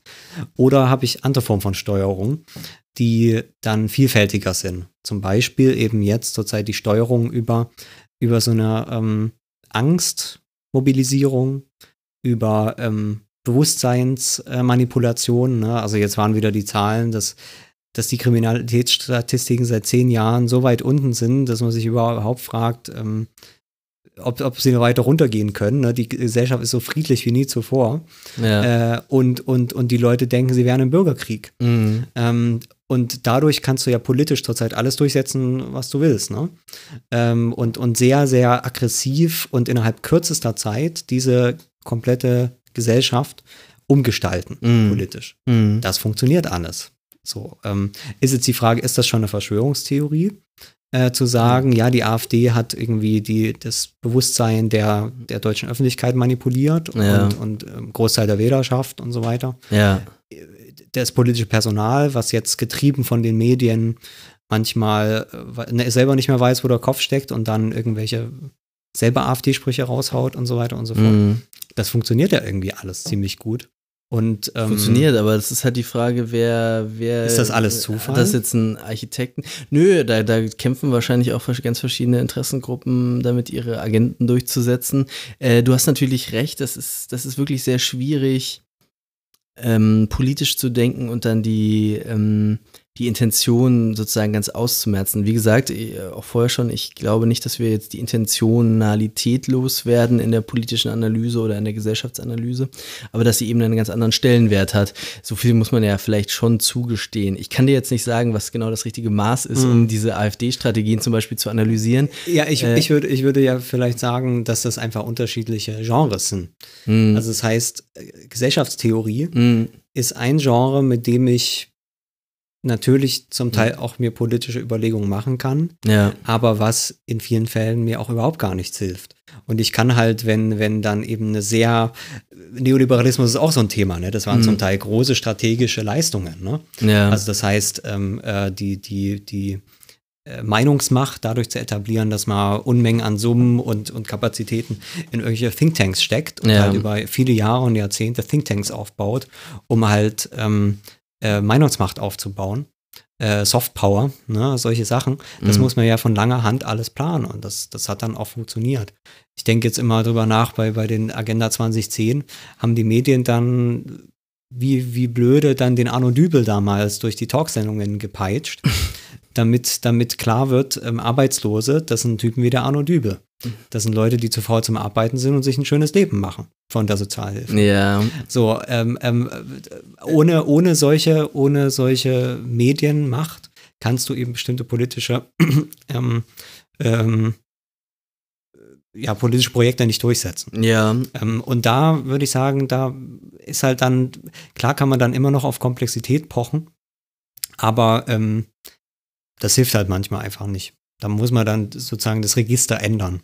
Äh, das, das, Arguments. du hast recht, es ist, äh, es ist für ein anderes Register und es ist eine andere Logik. Ähm, aber tatsächlich ist eben auch diese, diese Klassenkampf-Logik, die dir jetzt gerade vorschwebt, oder sagen wir mal, diese Strat äh, strategische äh, Logik eben eine, eine reduktive auch oft. Und ich bin nicht davon überzeugt, und du wahrscheinlich auch nicht, dass ähm, der, der Siegeszug des Neoliberalismus sich jetzt aus einer intentionalen Schöpfung amerikanischer Thinktanks erklären lässt oder dieser komischen Schweizer Gesellschaft da, die immer die ähm, linken Verschwörungstheoretiker äh, herzitieren, sondern das ist eine, eine, eine hochkomplexe, auch äh, aus einer, einer historischen und ökonomischen Situation, aus einer Systemkonkurrenz und so weiter. Also Ja, ganzen- sicherlich, aber wie gesagt, mir geht es um dann die politische Frage. ja, okay, okay, So, äh, zugestanden. und, ähm, Äh, In der Politik kannst du natürlich nicht so argumentieren, da kannst du ja auch nicht die, die, was weiß ich, den AfDler jetzt seiner, ähm, seiner Verantwortung entheben, wenn er da die Hetzersprüche gibt oder dem, dem, dem Seehofer. Ähm, das ist klar. Aber auch, auch da würde ich jetzt fragen, ähm, sind, fallen wir da nicht manchmal auf irgendwie auf falsche Vokabulare rein auch im, im politischen Denken? Du würdest jetzt so eine ganz, äh, ganz brutale strategische Perspektive vorschlagen, damit wir hier endlich linke Mehrheiten gewinnen. Aber ähm, Damit man wieder will- politisch denken lernt. Das wäre ja, das wäre ja aber, mein Punkt. aber das ist vielleicht ich glaube, dass man da übertheoretisiert ist. das kann Durch sein. genau solche, durch genau solche Debatten. Das, das wäre quasi mein Das, hintergründiger Punkt. das kann sein, aber wir Ähm, versuchen ja jetzt auch gerade, äh, versuchen ja jetzt auch gerade wirklich auf, auf so komplex wie möglich die, die Sache zu verstehen. Ja, aber dann frage ich mich, ist das quasi komplex zu sagen, ähm, das ist quasi eben eine, eine, unzulässige Reduktion von Komplexität. Ich würde sagen, sie ist, ähm, sie ist für, für bestimmte politische Fragen das einzige Sinnvolle, was man machen kann. Und alles andere, quasi, was nicht Verschwörungsdenken ist, das ist schon ähm, selber äh, quasi Teil der Verschwörung, um es mal so zu sagen. ne? Also das heißt, wenn es, keine Ahnung, wenn es um, um irgendwelche Lohndrückerei geht, weil sich da irgendein Konsortium getroffen hat und gesagt, ähm, ir- irgendein Kartell oder was, ne? Also das heißt, der, der Kapitalismus seit Anfang des äh, 20. Jahrhunderts besteht im Prinzip nur noch aus Kartellen mit wenigen Ausnahmen. So funktioniert halt dann, dann die, die, die Industrie jetzt mal in einem ganz weiten Begriff von Kartell, ne, dass es eben Absprachen gibt. Ist ja klar, also es ist ja irrational für Unternehmen, äh, sich nicht abzusprechen. Ne? Ja. Freier Markt ähm, geht halt auf die Marge, sagen wir es mal so. Ähm, das heißt, das muss immer schon erstmal die Grundannahme sein. Und Ja. es wäre höchst irrational zu Mhm. glauben, dass es keine Verschwörungen da Mhm. gäbe. Und ich würde jeden politischen Denker, der davon ausgeht, äh, die Leute können nicht planen und ähm, Mhm. das, das, das ist schon falsch. Selbst wenn das objektiv, ne, wenn ich eine, also wenn ich zum Beispiel eine soziologische Analyse dann mache von irgendeinem Unternehmen Ja. Ne, dann, dann findet man ja meistens raus, dass das eben in der Realität alles ein bisschen wirklich komplex ist. Ne? Dann findet man, okay, dieses Unternehmen hat nicht zum Ziel, ähm, äh, keine Ahnung, den Gewinn ma- zu maximieren, sondern tatsächlich hat es 100 verschiedene Ziele und keiner dieser Akteure weiß genau, was gerade so richtig das Ziel ist. Und dann hat man halt dieses unglaubliche Chaos, was man in jeder Organisation hat, äh, wie quasi dieses große Schiff so durch, durch den Alltag versucht wird zu manövrieren. So, aber wenn ich jetzt ein politisches Argument Ja. machen will, dann ist mir das doch völlig egal, wie komplex diese Organisation ist, Mhm. sondern dann weiß ich, diese Organisation hat irgendeine Form von Verantwortung, muss sich irgendwelchen Gesetzen beugen oder irgendwelchen moralischen Fragen oder was auch immer. Mhm. Und dann sage ich, du liebe Organisation, du Unternehmen, hast, weil du, äh, ähm, keine Ahnung, deinen Aktienwert ähm, steigern wolltest, hast, äh, keine Ahnung, hier betrogen. Und zwar auf Kosten der Gesundheit von 10.000 Leuten, wie jetzt bei den Abgassachen. Ja, ja, das So, muss man dann und das- adressieren, und- wie und das heißt- das Unternehmen, Individuum quasi auch. Ähm, ja, aber das Ja. wird, aber das dass es dort, ähm, dass es dort äh, eine, eine Sitzung vom Vorstand gegeben haben Ja. muss, ist ja auch klar. Wie soll Ja. denn das sonst gehen? Ja, Natürlich ja. muss es diese Sitzung gegeben haben. Nee, nee, aber das ich- ist egal, ob es die gegeben hat oder nicht, sondern es geht um das politische Argument. Ich verstehe Und- total, was ja. du meinst. Ähm, du äh, ganz, ganz alles zugestanden. Ich, dann müssen wir wirklich auch ganz klar unterscheiden eben Hm. Zwischen dieser äh, Qui Bono-Analyse und diesem, diesem Interessen äh, Interpretationsformen von Politik und eben einer Verschwörungstheorie, die dann, die dann noch deutlich mehr sagen muss eigentlich auch. Also dann vielleicht, ähm, wenn wir uns dann doch nochmal an Butters Anfangsbestimmungen äh, erinnern, dann muss die aber eben auch noch mehr beinhalten, dass, äh, dass wirklich so, sozusagen das, das meiste sich irgendwie äh, einem planungsvollen ähm, äh, Absicht irgendwie äh, äh, unterordnet äh, und daraus erklären lässt, dass wirklich die, die kleinsten Details miteinander verbunden sind, dass ähm, was war das dritte, dass, dass wirklich eben auch diese ganze, diese ganze Zufälligkeit und diese ganze Stümperhaftigkeit, die du jetzt auch siehst, wie die ganzen äh, Vorstandschefs jetzt ins Gefängnis wandern da von den Autokonzernen, äh, also eben In das Deutschland sind, ja das sind eben nicht, nicht die, das sind eben, naja, wie, wer war das da bei Audi oder bei äh, ähm, also ein paar sind ja zumindest in Untersuchungshaft und so weiter und vor Gericht und so. Also, Also, ich, glaube, äh, in Knast sind, sind nur, nur in den USA welche gekommen. In Okay. Deutschland ist da die Lobby stark genug. äh, Aber Wie dem auch sei, da Ja. ich, äh, habe ich jetzt gerade leider nicht im Kopf, aber also man hat auch nicht den Eindruck, es sind die, es sind die, die Masterminds äh, zwangsläufig, sondern Nee, es sind, nee, nee. Äh, es sind einfach Leute wie du und ich, die Ja. ein bisschen klüger vielleicht, ein bisschen rei viel, viel reicher, Also klüger viel, sind die nicht. viel, viel Klüger mächtiger und ähm, die, ähm, äh, aber es ist, es ist eben nicht, es ist eben nicht diese, diese planungshafte Beschaffenheit, ähm, der Gesellschaft und der grundlegenden historischen Entwicklung von Gesellschaft. Also das würde ich, äh, das muss man dann schon irgendwie einschränken. Auch sonst, sonst hat man eben, eben auch das Problem, dass du dann, dann auch den, äh, es dir dann auch zu leicht machst in deinen eigenen politischen Strategien vielleicht, könnte ich mir vorstellen. Ja, also da äh, gebe ich dir auch wieder vollkommen recht. Sicher muss es dann die politische Leistung sein, ähm, äh, sowas zu unterscheiden. Ne? Genau, weil man dann ja gerade in seinen politischen Forderungen ähm, äh, in seinen politischen Forderungen genau wissen muss, was ist drin, was kann ich hier fordern, beziehungsweise was muss ich zu viel fordern, um dann die Hälfte von dem, was ich fordere, zu kriegen und so weiter. Ne? Ich kann natürlich, ähm, keine Ahnung, jetzt ähm, äh, von, von irgendeinem Land dann Reparationszahlungen fordern, aber wenn ich weiß, ich krieg die nicht, dann, dann, dann hilft mir das nicht. Ne? Ja. Dann kann ich zwar immer noch sagen, okay, mir geht es gar nicht um die Reparationsforderung, sondern um, um, die- um die Message, die gesendet wird, aber das ist dann wieder was anderes. Ja. Also ähm, da, da, da gebe ich dir vollkommen recht, dass man das dann schon äh, ganz genau wissen muss. Ansonsten natürlich auch immer diese Frage der Inkompetenz. Ne? Das, Mhm. das ist natürlich immer ein Argument der Entschärfung meistens, ne? wo man sagt, da ist jetzt irgendwie kein, kein böser Wille am Werk, sondern, keine Ahnung, die Polizei oder so, die, die, die wissen halt einfach nicht, was sie machen sollen, weil sie blöd sind. Die politische Forderung ist dann einfach, dort das Führungspersonal auszutauschen und ein paar Leute dort einzusetzen, die Ahnung haben. Und jetzt nicht irgendwie, dass man hier einen bösen faschistischen Bullenstaat hat oder sowas. Ne? Das ist ja dann immer die Frage, wie formuliert man seine Argumente. Ich würde aber halt sagen, dass man das eben, und da wieder ein funktionales Denken, dass man das da unterscheiden muss, weil das ist in der Realität nicht immer so klar. Ne? Das heißt, es ist immer so ein bisschen Intention dabei. Manchmal vielleicht auch eine zufällige Intention, wo dann zufällig die Intention gepasst hat zu dem, wie es wirklich äh, ausgegangen ist. Ja. meistens ist immer ein bisschen Inkompetenz dabei. Ne? Da muss man nur im Büro wissen. Nichts, was äh, dort im Büro passiert, äh, passiert ohne völlige Inkompetenz, die immer mit am Werk ist bei allem, was passiert. Oder Fahrlässigkeit oder Mhm. kein Bock gehabt oder nicht ausgeschlafen oder was auch immer. Also das heißt, diese Elemente sind ja immer drin in allem, was passiert. Ja. Und dann ist es quasi eine politische, also das politische, ähm, der aktive politische Akt wäre es dann eben genau zu unterscheiden, was akzentuiere ich und wie baue ich mein politisches Argument. Ja. Das ist, glaube ich, dieser konstruktive Akt, der da ganz wichtig ist. So, und deswegen würde ich halt dann diese Unterscheidung zwischen, das ist jetzt verschwörerisches Denken und das ist irgendwie, oder das ist eine, eine angemessene Konstruktion und das nicht, würde ich halt nicht über so formale Argumente, über eine formale Bestimmung machen wollen. Darum geht es mir eigentlich. Also, weil, keine Ahnung, ich kann mir, also bei vielen Debatten, da fehlt mir einfach das Verschwörungsdenken, ne? Dass man eben einfach mal auf den Tisch schaut und sagt, äh, sorry, es gibt hier einfach ein großes Kartell äh, von, von Autoherstellern und die haben sich verabredet und ähm, jetzt müssen wir dieses Kartell einfach mal äh, zerschlagen, so ungefähr. ne? Mhm.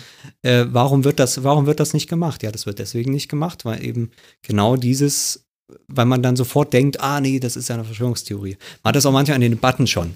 Ne? Dann fängt man an, so ein Argument zu machen, kann das mit den vernünftigsten, bestbelegensten Argumenten machen und sagt dann aber erst, äh, hören Sie mir bitte gleich zu, ich weiß, es klingt ein bisschen wie eine Verschwörung, aber so und so weiter. Ne? Ja. Wo man sich schon entschuldigen muss, weil eben dieses, dieses äh, verschwörungstheoretische Denken, so wie es heute schon ist, diskreditiert wurde. Mm, Also gut, dann, dann So. das stimmt, dass, dass das auch noch sozusagen in der politischen Rhetorik irgendwie auch eine Funktion erfüllt und dass da natürlich ganz leicht dann jemand auch ähm, ähm, diskreditiert werden kann. Das ist natürlich ein zugegeben Problem.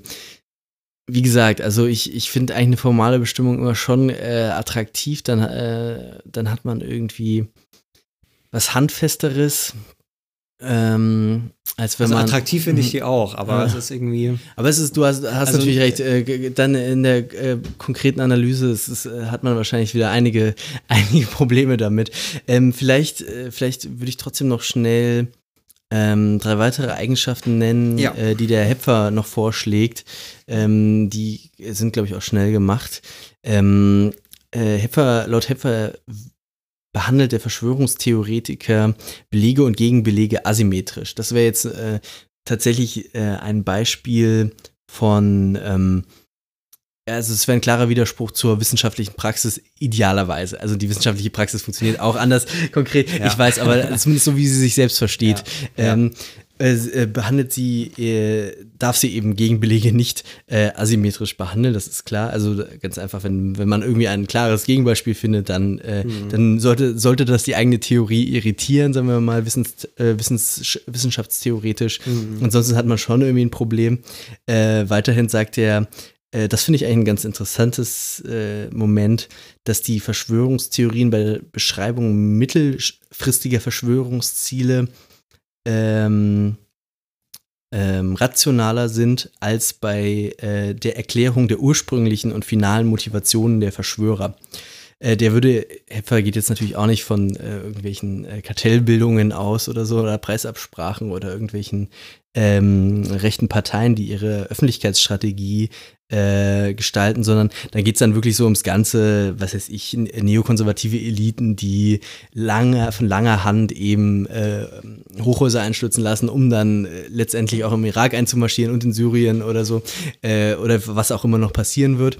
Ähm, äh, Genau, diese, diese, äh, dass die, dass dort zwar irgendwie in, in der, in der Beweiskette die, die Zwischenschritte immer relativ gut ausinterpretiert sind, aber die ursprüngliche, die ursprünglichen Motivationen dann immer auch etwas dunkel sind. Das müsste man jetzt auch sich konkret anschauen. Wahrscheinlich kommt es auch in vielen Fällen nicht hin, aber ich finde es trotzdem irgendwie eine ganz, ganz, ähm, ganz interessante Vorstellung, dass wenn man äh, quasi alles in dieses Verschwörungstheorie-Narrativ reinbaut, irgendwann vergisst, äh, wieso, wieso nochmal eigentlich von Anfang an? Also wieso, äh, wieso überhaupt das, Das Ganze? stimmt, das, genau, das meinte ich am Anfang, ne? Ja. Also wo man so dieses riesige, so diesen riesigen Wulst von Wissen aufbaut. ja. Äh, und dann, also, also das auch nochmal zu, zu, weil ja dann das Argument ist, dass man dann Komplexität beseitigt. Ich würde sagen, das macht das eigentlich alles noch viel komplizierter, ne? Ja. Wenn man dann plötzlich ähm, äh, jetzt quasi das Argument, dass die Juden an allem schuld sind oder, Mhm. oder wer auch immer oder dann, äh, wie gesagt, dann irgendwelche chemischen Debatten führen muss. Ja. Also wie viel Komplexität geht denn bitte? Das Ja. ist ja mehr Komplexität, als jeder normale Mensch ist bereit, äh, es, es zu handeln quasi. Ja. Ähm, aber diese richtigen Verschwörungstheoretiker, wenn man jetzt mal diese Szene nimmt, ne, von, von Leuten, die da wirklich viel Zeit einstecken, die äh, steigern eigentlich die Komplexität in so einer Messlicher. Ja. Also das heißt, äh, bei diese, bei die, genau bei dieser konkreten Gruppe zu sagen, die machen das, weil denen die Welt zu kompliziert ist, das ist wirklich ein falsches Urteil, würde ich sagen. Ähm, Ja, okay. äh, also stimmt, weil auch die, ähm, die un, äh, weil auch dann genau, also also wie das hier, wie das der Herr Mhm. sagt, auch die ursprüngliche Motivation oder so, dass das ist dann alles so abstrakt und nebulös. Also d- wie gesagt, weil wir vom Hundertsten ins Tausendste Stimmt. kommen die ganze Zeit. Du hast recht, Also es, ist, das, es ist ähm, nicht wirklich denkfaul eigentlich. Also zumindest so ein hardcoreiger Verschwörungstheoretiker in seinem Hobbykeller. Genau, Da denkt man genau. schon, jemand, der, der da wirklich zig Sachen Ja. sich zusammenliest und, genau. und wie du vorhin schon, schon gesagt hast, sich das, äh, wie heißt das nochmal, mit den roten Fäden? Ähm, Achso, Crazy Walls. die Crazy Genau, Walls, ja. wo, wo äh, Pin, Pin-Stecker mit äh, roten Fäden verbunden werden, so wie es mal, wie man es Ja. aus jeder guten Kriminalsendung kennt. Äh, genau, du hast recht. Also da, das, da, da, da, da hinkt die Beschreibung etwas. Sie ist in einer Hinsicht unterkomplex, in der anderen Hinsicht ist sie absurd Genau, genau, überkomplex. genau, ja. genau, ja. Ja, Es ist halt so ein ganz eigenartiges Wissen. Ja, ja, ähm, ja. Es ist, ja, es ist eben so, wie, wie gesagt, so ein, so ein heterodoxes äh, Ding, einfach so ein Außenseiterwissen, so, Ja. ein, so ein ganz seltsames Gebilde irgendwie. Ähm, ja, de, den, die letzte Eigenschaft finde ich jetzt nicht mehr so äh, ähm, interessant. Ähm, sie bedienen sich auch oft problematischer Analogieschlüsse. Analogieschlüsse sind ja so in der Logik so ein bisschen verpönt. Andererseits benutzt jeder Analogieschlüsse überall. Also ich, äh, ich bin da ein bisschen äh, vorsichtig, jetzt sozusagen den Analogieschluss immer als falsch äh, zu behaupten. Ähm, genau, aber äh, das ist, das hat Hepfer dann auch noch dahingestellt. Genug davon, äh, die, die Irrationalität der Verschwörungstheorie haben wir genug beschrieben. Jetzt wollten wir ja noch äh, am Ende uns kurz Gedanken drüber machen. Was unterscheidet eigentlich den guten alten Sozialtheoretiker, wie er äh, äh, wie wir uns ja auch manchmal selbst verstehen, äh, von dem, äh, dem Verrückten im Hobbykeller. Wir sitzen Gott sei Dank nicht im Keller, wir sind besser angezogen, wir, wir äh, hatten schon mal eine Freundin und wir sind auch irgendwie ganz charmant manchmal. Keine Ahnung, vielleicht sind das auch gemeine Zuschreibungen. Der, Naja, ich glaube, dass das schon, also diese Soziabilität, wie man das nennen kann, die gehört da natürlich auch da viel, äh, viel dazu. Ne? Ja. Ähm, ja. Wobei auch manche, also es gibt ja manche, die auch schon ganz okay angezogen sind. Also das ist ja ein bisschen wie bei den, wie bei den, wie bei den Rechten, ne? Die haben sich inzwischen äh, das Stimmt, die gelernt, gehen langsam, ja, die sind nicht dass, mehr so dass die man jetzt, genau, dass man jetzt Turnschuhe, also äh, Sneaker, wie das heutzutage braucht, Sneaker braucht und irgendwie äh, Undercut und so und Ah, ja, ein ja. gutes Hemd, frisch gewaschen. Sellner und ist schon schneidig Genau, als. Leute wie der Sellner. Ähm, und die werden dir dann ja aber auch die Weißen von Zion runterbeten können. Ja, ja. Aber wenn der ganz solide und fesch als Österreicher aussieht, dann denkt man, ja, ist er, kann ja gar nicht so falsch sein. Ne? Also das, das funktioniert auch ziemlich einfach. Ne? Ja, ja, ja. Ähm, Aber wir, wir ja. wollen ja doch noch mal äh, etwas formaler sein. Ja. Ähm, äh, für den Butter ist das alles noch ganz einfach. Ähm, der, der glaubt immer noch an die heile T Einteilung von guter, vernünftiger Wissenschaft und äh, der bösen Unvernunft der Verschwörungstheorie. Also Fakten sind, glaube ich, sehr, sehr wichtig. Fakten sind ganz wichtig bei denjenigen, die mit Verschwörungstheorien vielleicht in Berührung gekommen sind, aber noch nicht völlig überzeugt sind. Bei völlig überzeugten Verschwörungstheoretikern reichen Fakten nicht. Ganz im Gegenteil. Es gibt sogar Studien, empirische Studien aus den USA von politikwissenschaftlichen Kollegen, die nachweisen, dass überzeugte Verschwörungstheoretiker wenn man sie mit schlüssigen Gegenbeweisen konfrontiert, danach noch mehr an die Verschwörungstheorien glauben als zuvor. Und das liegt einfach daran, dass man deren Identität so massiv angreift, indem man konträre Fakten ins Spiel bringt. Oder liegt das an dem Hebel zu sagen, naja, Fakten sind ja auch relativ und äh, hier, die muss man ganz anders einordnen und so, dass Naja, das verfängt? Also diese Idee, Fakten sind relativ, das ist eine, die ja erst in den letzten zwei, drei Jahren so hochgekommen Oder Fakten ist. sind da die, die, die Folge von Interpretationen. Genau, das sind so Dinge, die in, in den letzten zwei, drei Jahren hochgekommen sind. Diese Studien sind schon älter. Das war also in einer, die stammen aus einer Zeit, als wir noch nicht über Fake News gesprochen haben und die Relativität von Fakten und all diese Dinge. Ähm, das heißt, ähm, das ist jetzt ein weiteres Argument geworden, zu sagen, Fakten sind relativ, äh, das Verschwörungstheoretiker anführen, aber die waren schon äh, vorher sehr, sehr gut da drin, ähm, Fakten, die ihren eigenen Ansichten widersprechen, entweder zu ignorieren oder sogar in Beweise für die Verschwörung umzudeuten. Nämlich in dem Sinne von jemand äh, hat hier dieses große Täuschungsmanöver in Gang gesetzt, äh, weil wir der Wahrheit auf die Spur gekommen sind. Und das ist ein weiterer Beweis dafür, dass wir eigentlich recht haben. Ja, da hat sich der WDR-Interviewer ähm, äh, noch mit, mit in den ähm, Take hineingemogelt. Ähm, ja, äh, für, für Butter ist das alles ganz einfach. Die Fakten, äh, die, die guten, okay, so einfach ist es für ihn auch nicht. Das stimmt jetzt auch nicht, aber äh, für ihn ist es, ist es schon so, dass, dass man ähm, mit, mit quasi mit äh, fundierten Beweisen äh, die, die Unwahrheit äh, von Verschwörungstheorien relativ schnell belegen kann und dass dort eigentlich kein ähm, ähm, dass, dass sozusagen die, die noch nicht ganz Verdorbenen dann auch einsehen würden, okay, das ist eine Verschwörungstheorie, hm. äh, da, da, da sprechen die Fakten dagegen. Das hm. ist natürlich schon, schon philosophisch irgendwie eine ganz eigenartige Vorstellung von Fakten auch. Also so, sozusagen so wie diese Ziegelsteine, die irgendwo draußen rumliegen, die, die, die sammelt man dann ein und stellt, stellt den Leuten irgendwie hin und dann mhm. äh, das, äh, das äh, falsifiziert dann quasi, um das jetzt schon vorwegzunehmen, so in diesem popperischen Vokabular, äh, falsifiziert dann einfach die Theorie und damit mhm. ist das dann erledigt. Das ist natürlich eine ganz äh, wissenschaftstheoretisch eine ganz komische Vorstellung, weil eben natürlich wir inzwischen ähm, wissen, dass, äh, be beziehungsweise, was heißt wissen, dass äh, wir das in der, in der Tradition gelernt haben, dass Fakten eben nicht äh, Einzelelemente sind, sondern sie stehen schon, schon sozusagen in ihrer Verstandenheit, in, in theoretischen äh, Zusammenhängen. Sie sind, müssen sprachlich äh, dargestellt werden in Sätzen, die, die wir nicht, äh, denen wir nicht Herr werden können, mhm. sozusagen. Mhm. Also es gibt eine ganze Reihe von Problemen mit dieser, mit dieser Vorstellung.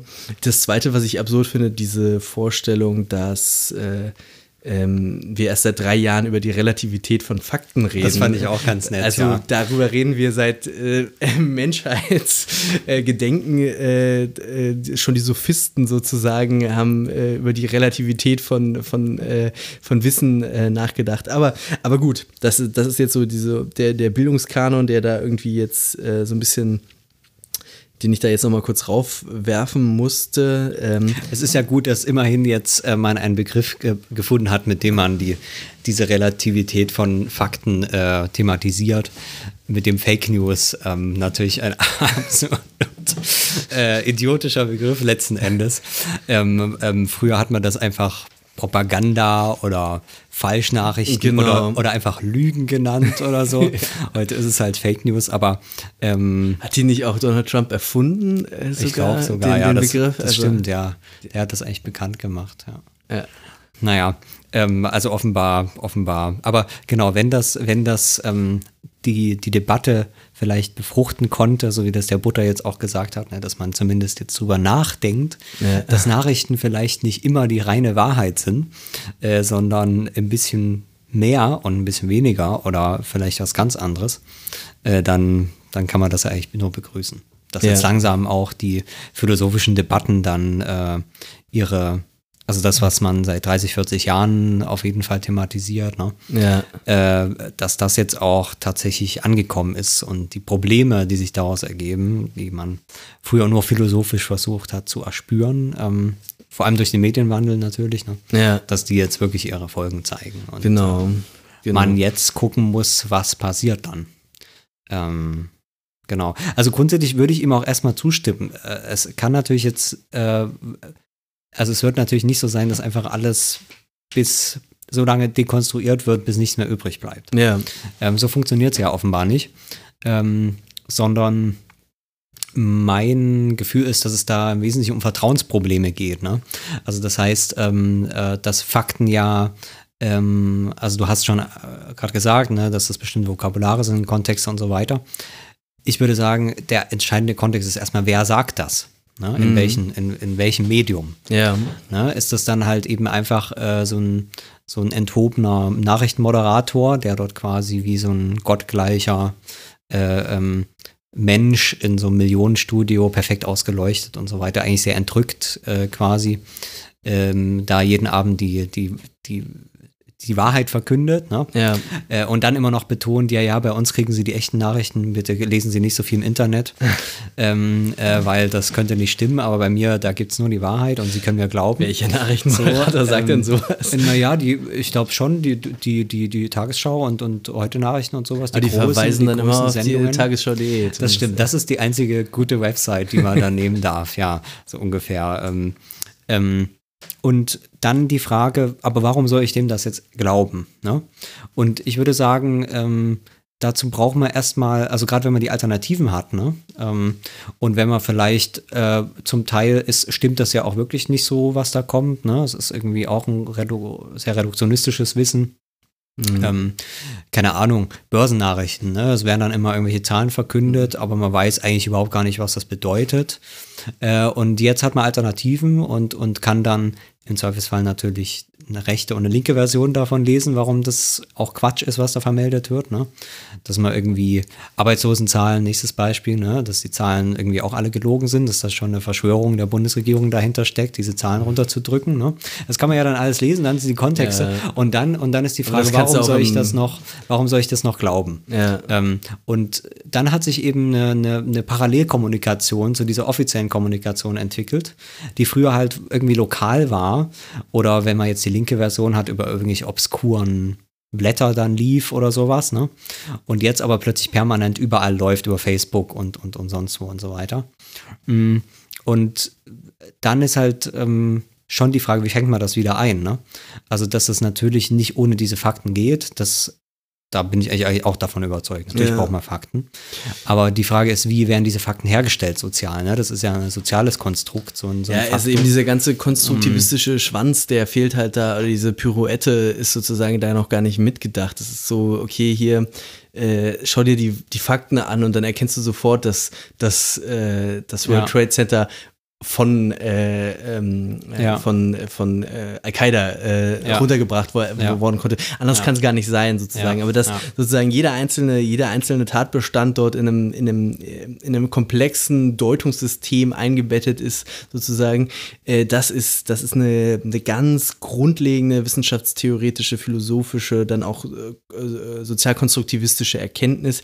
Jetzt hat man natürlich das Problem, diese, diesen Spielball wollte man ja eigentlich den, den verblödeten äh, äh, Verschwörungstheoretikern gar nicht in die Hände geben. Da gab es ja dann auch im Feuilleton so äh, Debatten, ja, ja, die verdammten Konstruktivisten, die haben, die haben uns die blöden Post-Truths, Mhm, Ja, ja, ja, äh. Neocons eingebrockt und äh, was weiß ich, Perksen hat dann auch irgendwas äh, dagegen geschrieben und ein paar andere. Also es gab schon, da gab's, das wurde schon auch debattiert.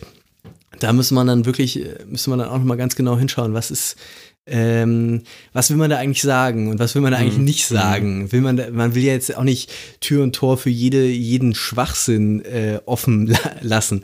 Aber das, das erreicht man vielleicht auch nicht, wenn man dann so eine, so eine, so eine ganz äh, naiv rationalistische Aufklärungsvorstellung von, von Wissen hat. Ja, beziehungsweise praktisch, äh, und das finde ich dann schon ein bisschen merkwürdig. Dann äh, bedeutet es praktisch, wenn die dann gefragt werden, ja, wie soll man das denn jetzt erkennen? Ja. So, und dann hört man leider zu oft, ja, gucken Sie bitte die Tagesschau, weil dort können Sie sich verlassen, dass das alles stimmt.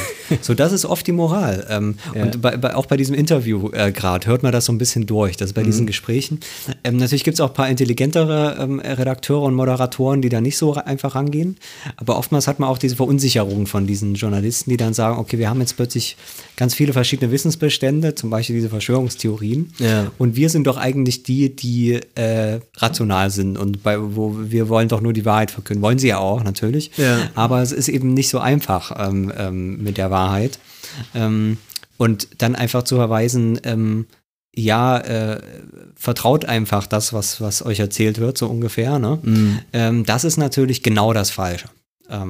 Also da würde ich auch sagen, da ist äh, eigentlich sind die, also diese, diese große neue Vitalität dieser Verschwörungstheorien und zwar als, als eine Selbstermächtigung erstmal, ne? eben nicht als ein politisches Programm, was wir noch gar nicht genannt haben, ist, ähm, quasi, also was also haben wir, aber da sind wir vorhin nicht so drauf eingegangen, dass er nach dem Krieg, in der Nachkriegszeit, deswegen fand ich das mit dem Holocaust auch nicht so besonders überzeugend. Ähm, der Holocaust hat natürlich dazu geführt, dass man nicht mal die Juden verantwortlich machen konnte. Ne? Das würde ich sagen, hat mehr oder weniger alle politischen Systeme vor dem Zweiten Weltkrieg bestimmt. Also Antisemitismus hat im Grunde genommen zu jeder politischen Ideologie gehört, mehr oder weniger. Es gab einen großen linken Antisemitismus auch, Ja, der sich da mit dem Kapitalismuskritik verbunden hat und so weiter. Und das ging dann nicht mehr nach dem Zweiten Weltkrieg, zumindest Ja. vorübergehend und nicht offen und so weiter. Ja. Ähm, so, und dann äh, äh, haben die Leute ja aber nicht aufgehört, verschwörungstheoretisch zu denken, sondern dann hat man eben äh, die Kommunisten verantwortlich gemacht. Ne? Und dann ist das übelste, verschwörungstheoretischste politische System aufgebaut worden in der McCarthy-Ära, ähm, was mit, mit Rechtsstaat und allem, wofür man die Amerikaner heute so liebt, äh, völliger Quatsch ist. Ne? Also ähm, äh, vieles, da, vor ein paar Jahren erst sind da viele Akten, äh, die, die 75 Jahre oder sowas dann geschlossen sind, da wieder aufgetaucht. Und die haben da richtig Stasi-mäßig, haben die dort ähm, äh, Demonstrationen abgehört, Leute verfolgt, ähm, eingesperrt, also, also das volle Programm, so wie man sich das, so wie man es von der Stasi oder so kennt. Das war alles Vereinigte Staaten mit dem Gedanken, dass überall diese Kommunisten stecken. Ne? Du kannst mit keinem auf der Straße normal reden, weil es könnte ein Kommunist sein. Ja. Ähm, so, und ähm, das ist natürlich ein ganz anderes, äh, ganz anderes verschwörungstheoretisches Denken, als eben dieses selbstermächtigende verschwörungstheoretische Denken, was eigentlich gegen die offiziellen Bestände ähm, äh, gerichtet ist. Ne? Weil heute, wenn man dann sagt, ja, ja, ähm, keine Ahnung, wir haben jetzt das Beispiel Geheimdienste, ne? irgendwie äh, der Verfassungsschutz ist unterlaufen und da gibt es eine große Verschwörung, äh, äh, wo, der, wo, wo, die, wo, wo die Leute im Geheimdienst mit den Faschisten irgendwie zusammenarbeiten im Untergrund. Ja. Dann sagt man, nein, nein, das ist unterkomplex, äh, äh, ihr dürft hier nicht, nicht äh, komplizierte Fragen vereinfachen und so weiter und so fort. Also das heißt, man hat schon eher, also das meine ich mit dieser, mit dieser Abwertung ähm, äh, diese, dieser Wissensbestände, hat man eben eine ganz andere Funktion, ne? weil das eben dann eben eher eine, eine Anti-Haltung ist, dieses verschwörungstheoretischen zu denken. So, er bläut und zwar den ganzen Tag ein, wie kompliziert das alles ist und dass man nichts wissen kann und alles unsicher ist und nichts ist geplant und so weiter und so fort. Aber wir, und es ist erstmal, erstmal egal, wer schuld ist, wir bestehen darauf, es gibt einen Plan ähm, und es, man kann handeln und man kann eben äh, ähm, Sachen entscheiden äh, und, und, und planen. So, das ist ja erstmal dieses Bestehen darauf. Ah, das so ist eine von, ganz so einer, von, so einer, von so interessante- einer Entpolitisierung. Also Interessante ein, Pointe, die du da machen willst, so. auch gegen so diese, dieses neoliberale Phlegma von There's no alternative und so. Also ich meine, im Prinzip ist ja auch diese ganze, äh, ganze äh, wirtschaftsliberale Schule ja auch ganz doll geprägt durch ähm, Steuerungspessimismus. Genau, Das hatten wir ja auch schon mal genau. gesagt, hatten wir auch in dieser Konservativ äh, Konservatismus-Sendung, das war ja meine These auch, dass eigentlich auch ein kluger Konservatismus eigentlich ein Steuerungspessimismus ist.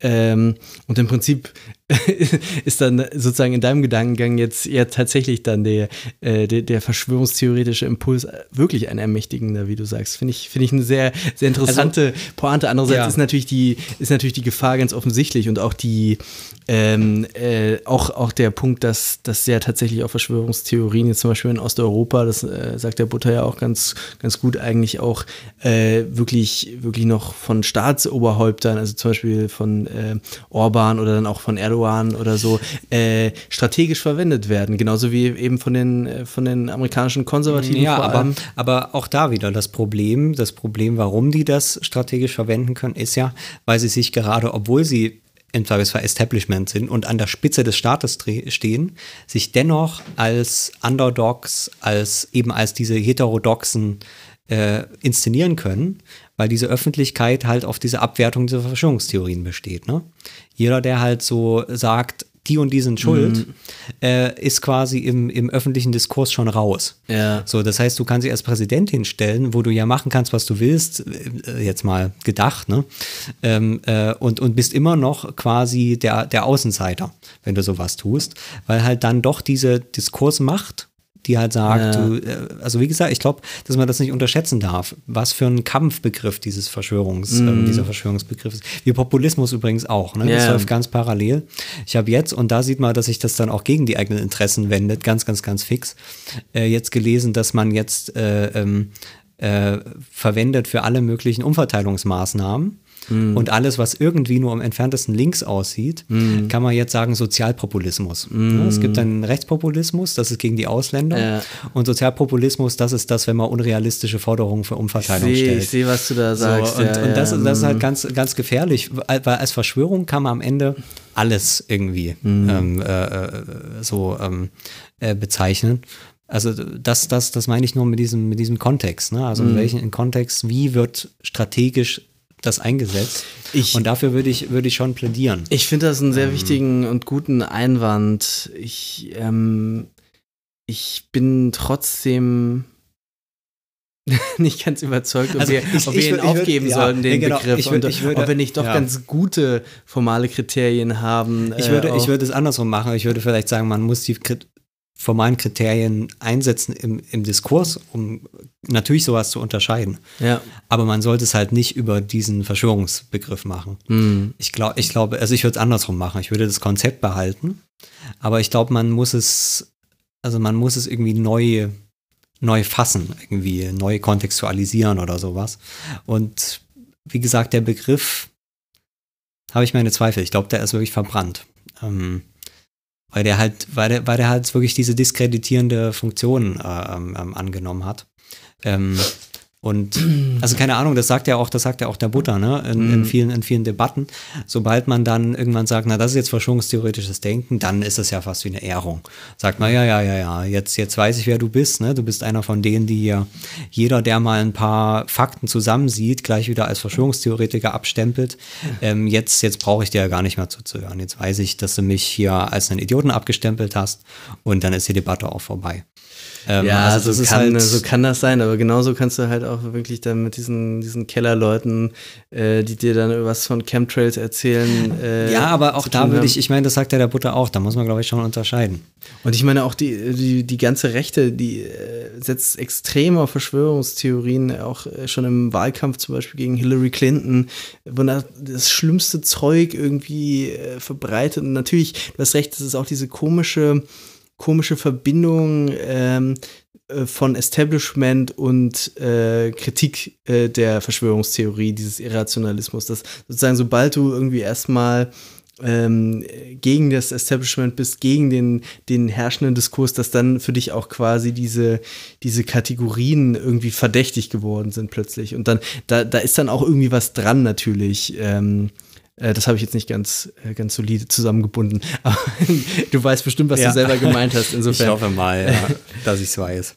Genau, also ich, okay, dann, dann haben wir tatsächlich auch noch eine, eine gewisse äh, politikstrategische Ambivalenz auf jeden Fall festgestellt, sogar eine, eine, eine große Problematik noch.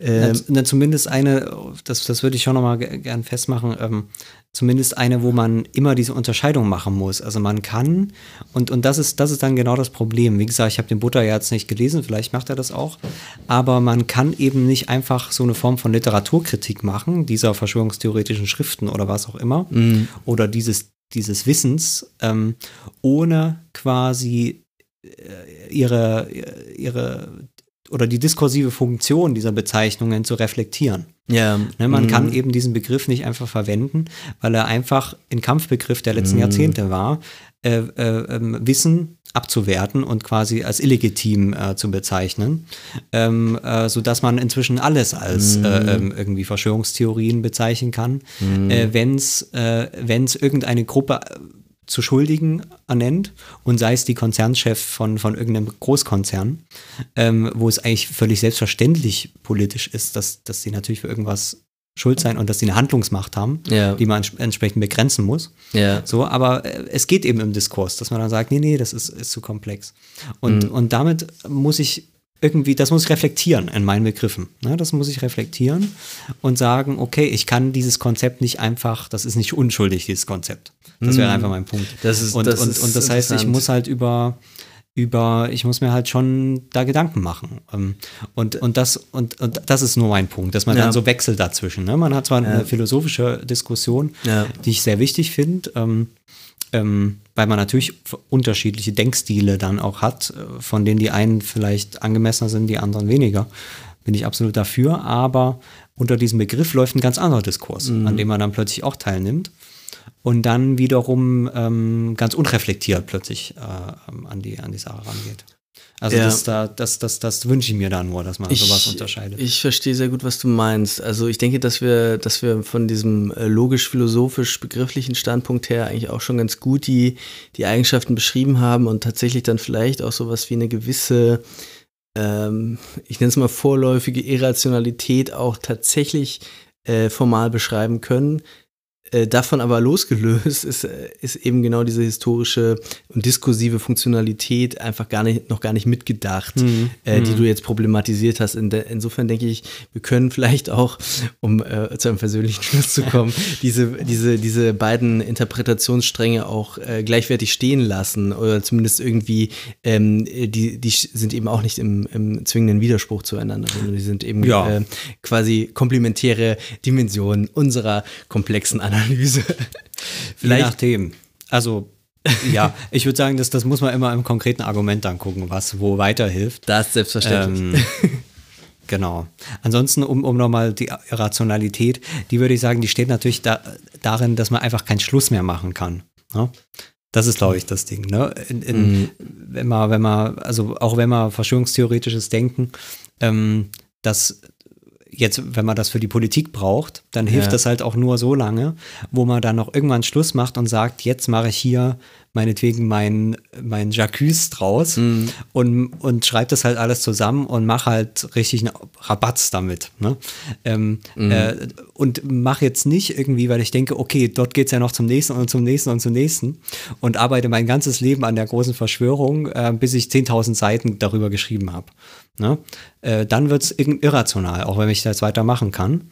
Ähm, äh, so und das heißt, ich muss es unter Kontrolle behalten. Ne? Ich muss immer wissen, okay, jetzt bin ich gerade der im verschwörungsdenkerischen Modus und den muss ich jetzt eine Weile verfolgen, damit ich an mein Ziel komme, um halt da die gewissen Sachen aufzudecken. Und dann muss ich aber auch wieder Schluss machen, weil ansonsten lande ich in Teufels Küche. Und, und das ist, glaube ich, so das Ding. Ne? Man muss halt von jedem so, so ein bisschen was. Ähm, und, und wenn man aber natürlich nur in der Verschwörungstheorie ist, das zeigt dann diese formalen Definitionen, dann äh, kommt man von Hundertsten ins Tausendste und, und weiß überhaupt gar nicht mehr, wo oben und unten ist am Ende. Ähm, das ist, glaube ich, schon diese Irrationalität. Das stimmt auf jeden Fall. Apropos zum Schluss kommen. wir kommen vielleicht äh, für heute zum Schluss. Ähm, möglicherweise widmen wir uns diesem Thema auch nochmal äh, mit einem anderen Autor, äh, Luc Boltanski, der ja auch einen, einen sehr schönen Text geschrieben hat. Ähm, das werden wir einfach Ganzes bei, Buch. So. Ein ganzes Buch natürlich. Äh, das werden wir einfach mal bei Zeiten machen, äh, wenn wir da noch irgendwie Klärungsbedarf sehen, denke ich. Ja. Äh, in der nächsten Sendung reden wir erstmal über ähm, Das ist Alpha, das neue Buch von Kollega. Äh, die zehn Schritte zum richtigen Bosstum. Und Das wie sollten wir vielleicht wirklich mal machen. Wie wir nicht so ein verdammter Lauch sind. Ähm, Aber jetzt ist, das sollten wir uns wirklich mal überlegen. Wir müssen mal ein bisschen, ein bisschen erweitern hier, das Portfolio. stimmt Das eigentlich. ja- Sonst drehen wir uns immer nur im Kreis. Das stimmt, ja. Das, das überlegen wir uns. Gut, dann vielleicht so viel erstmal für heute. Äh, und macht's gut. Äh, ja, empfehlt uns weiter. Ähm, äh, gemeinsam sind wir stark. Macht's gut, tschüss. Ciao.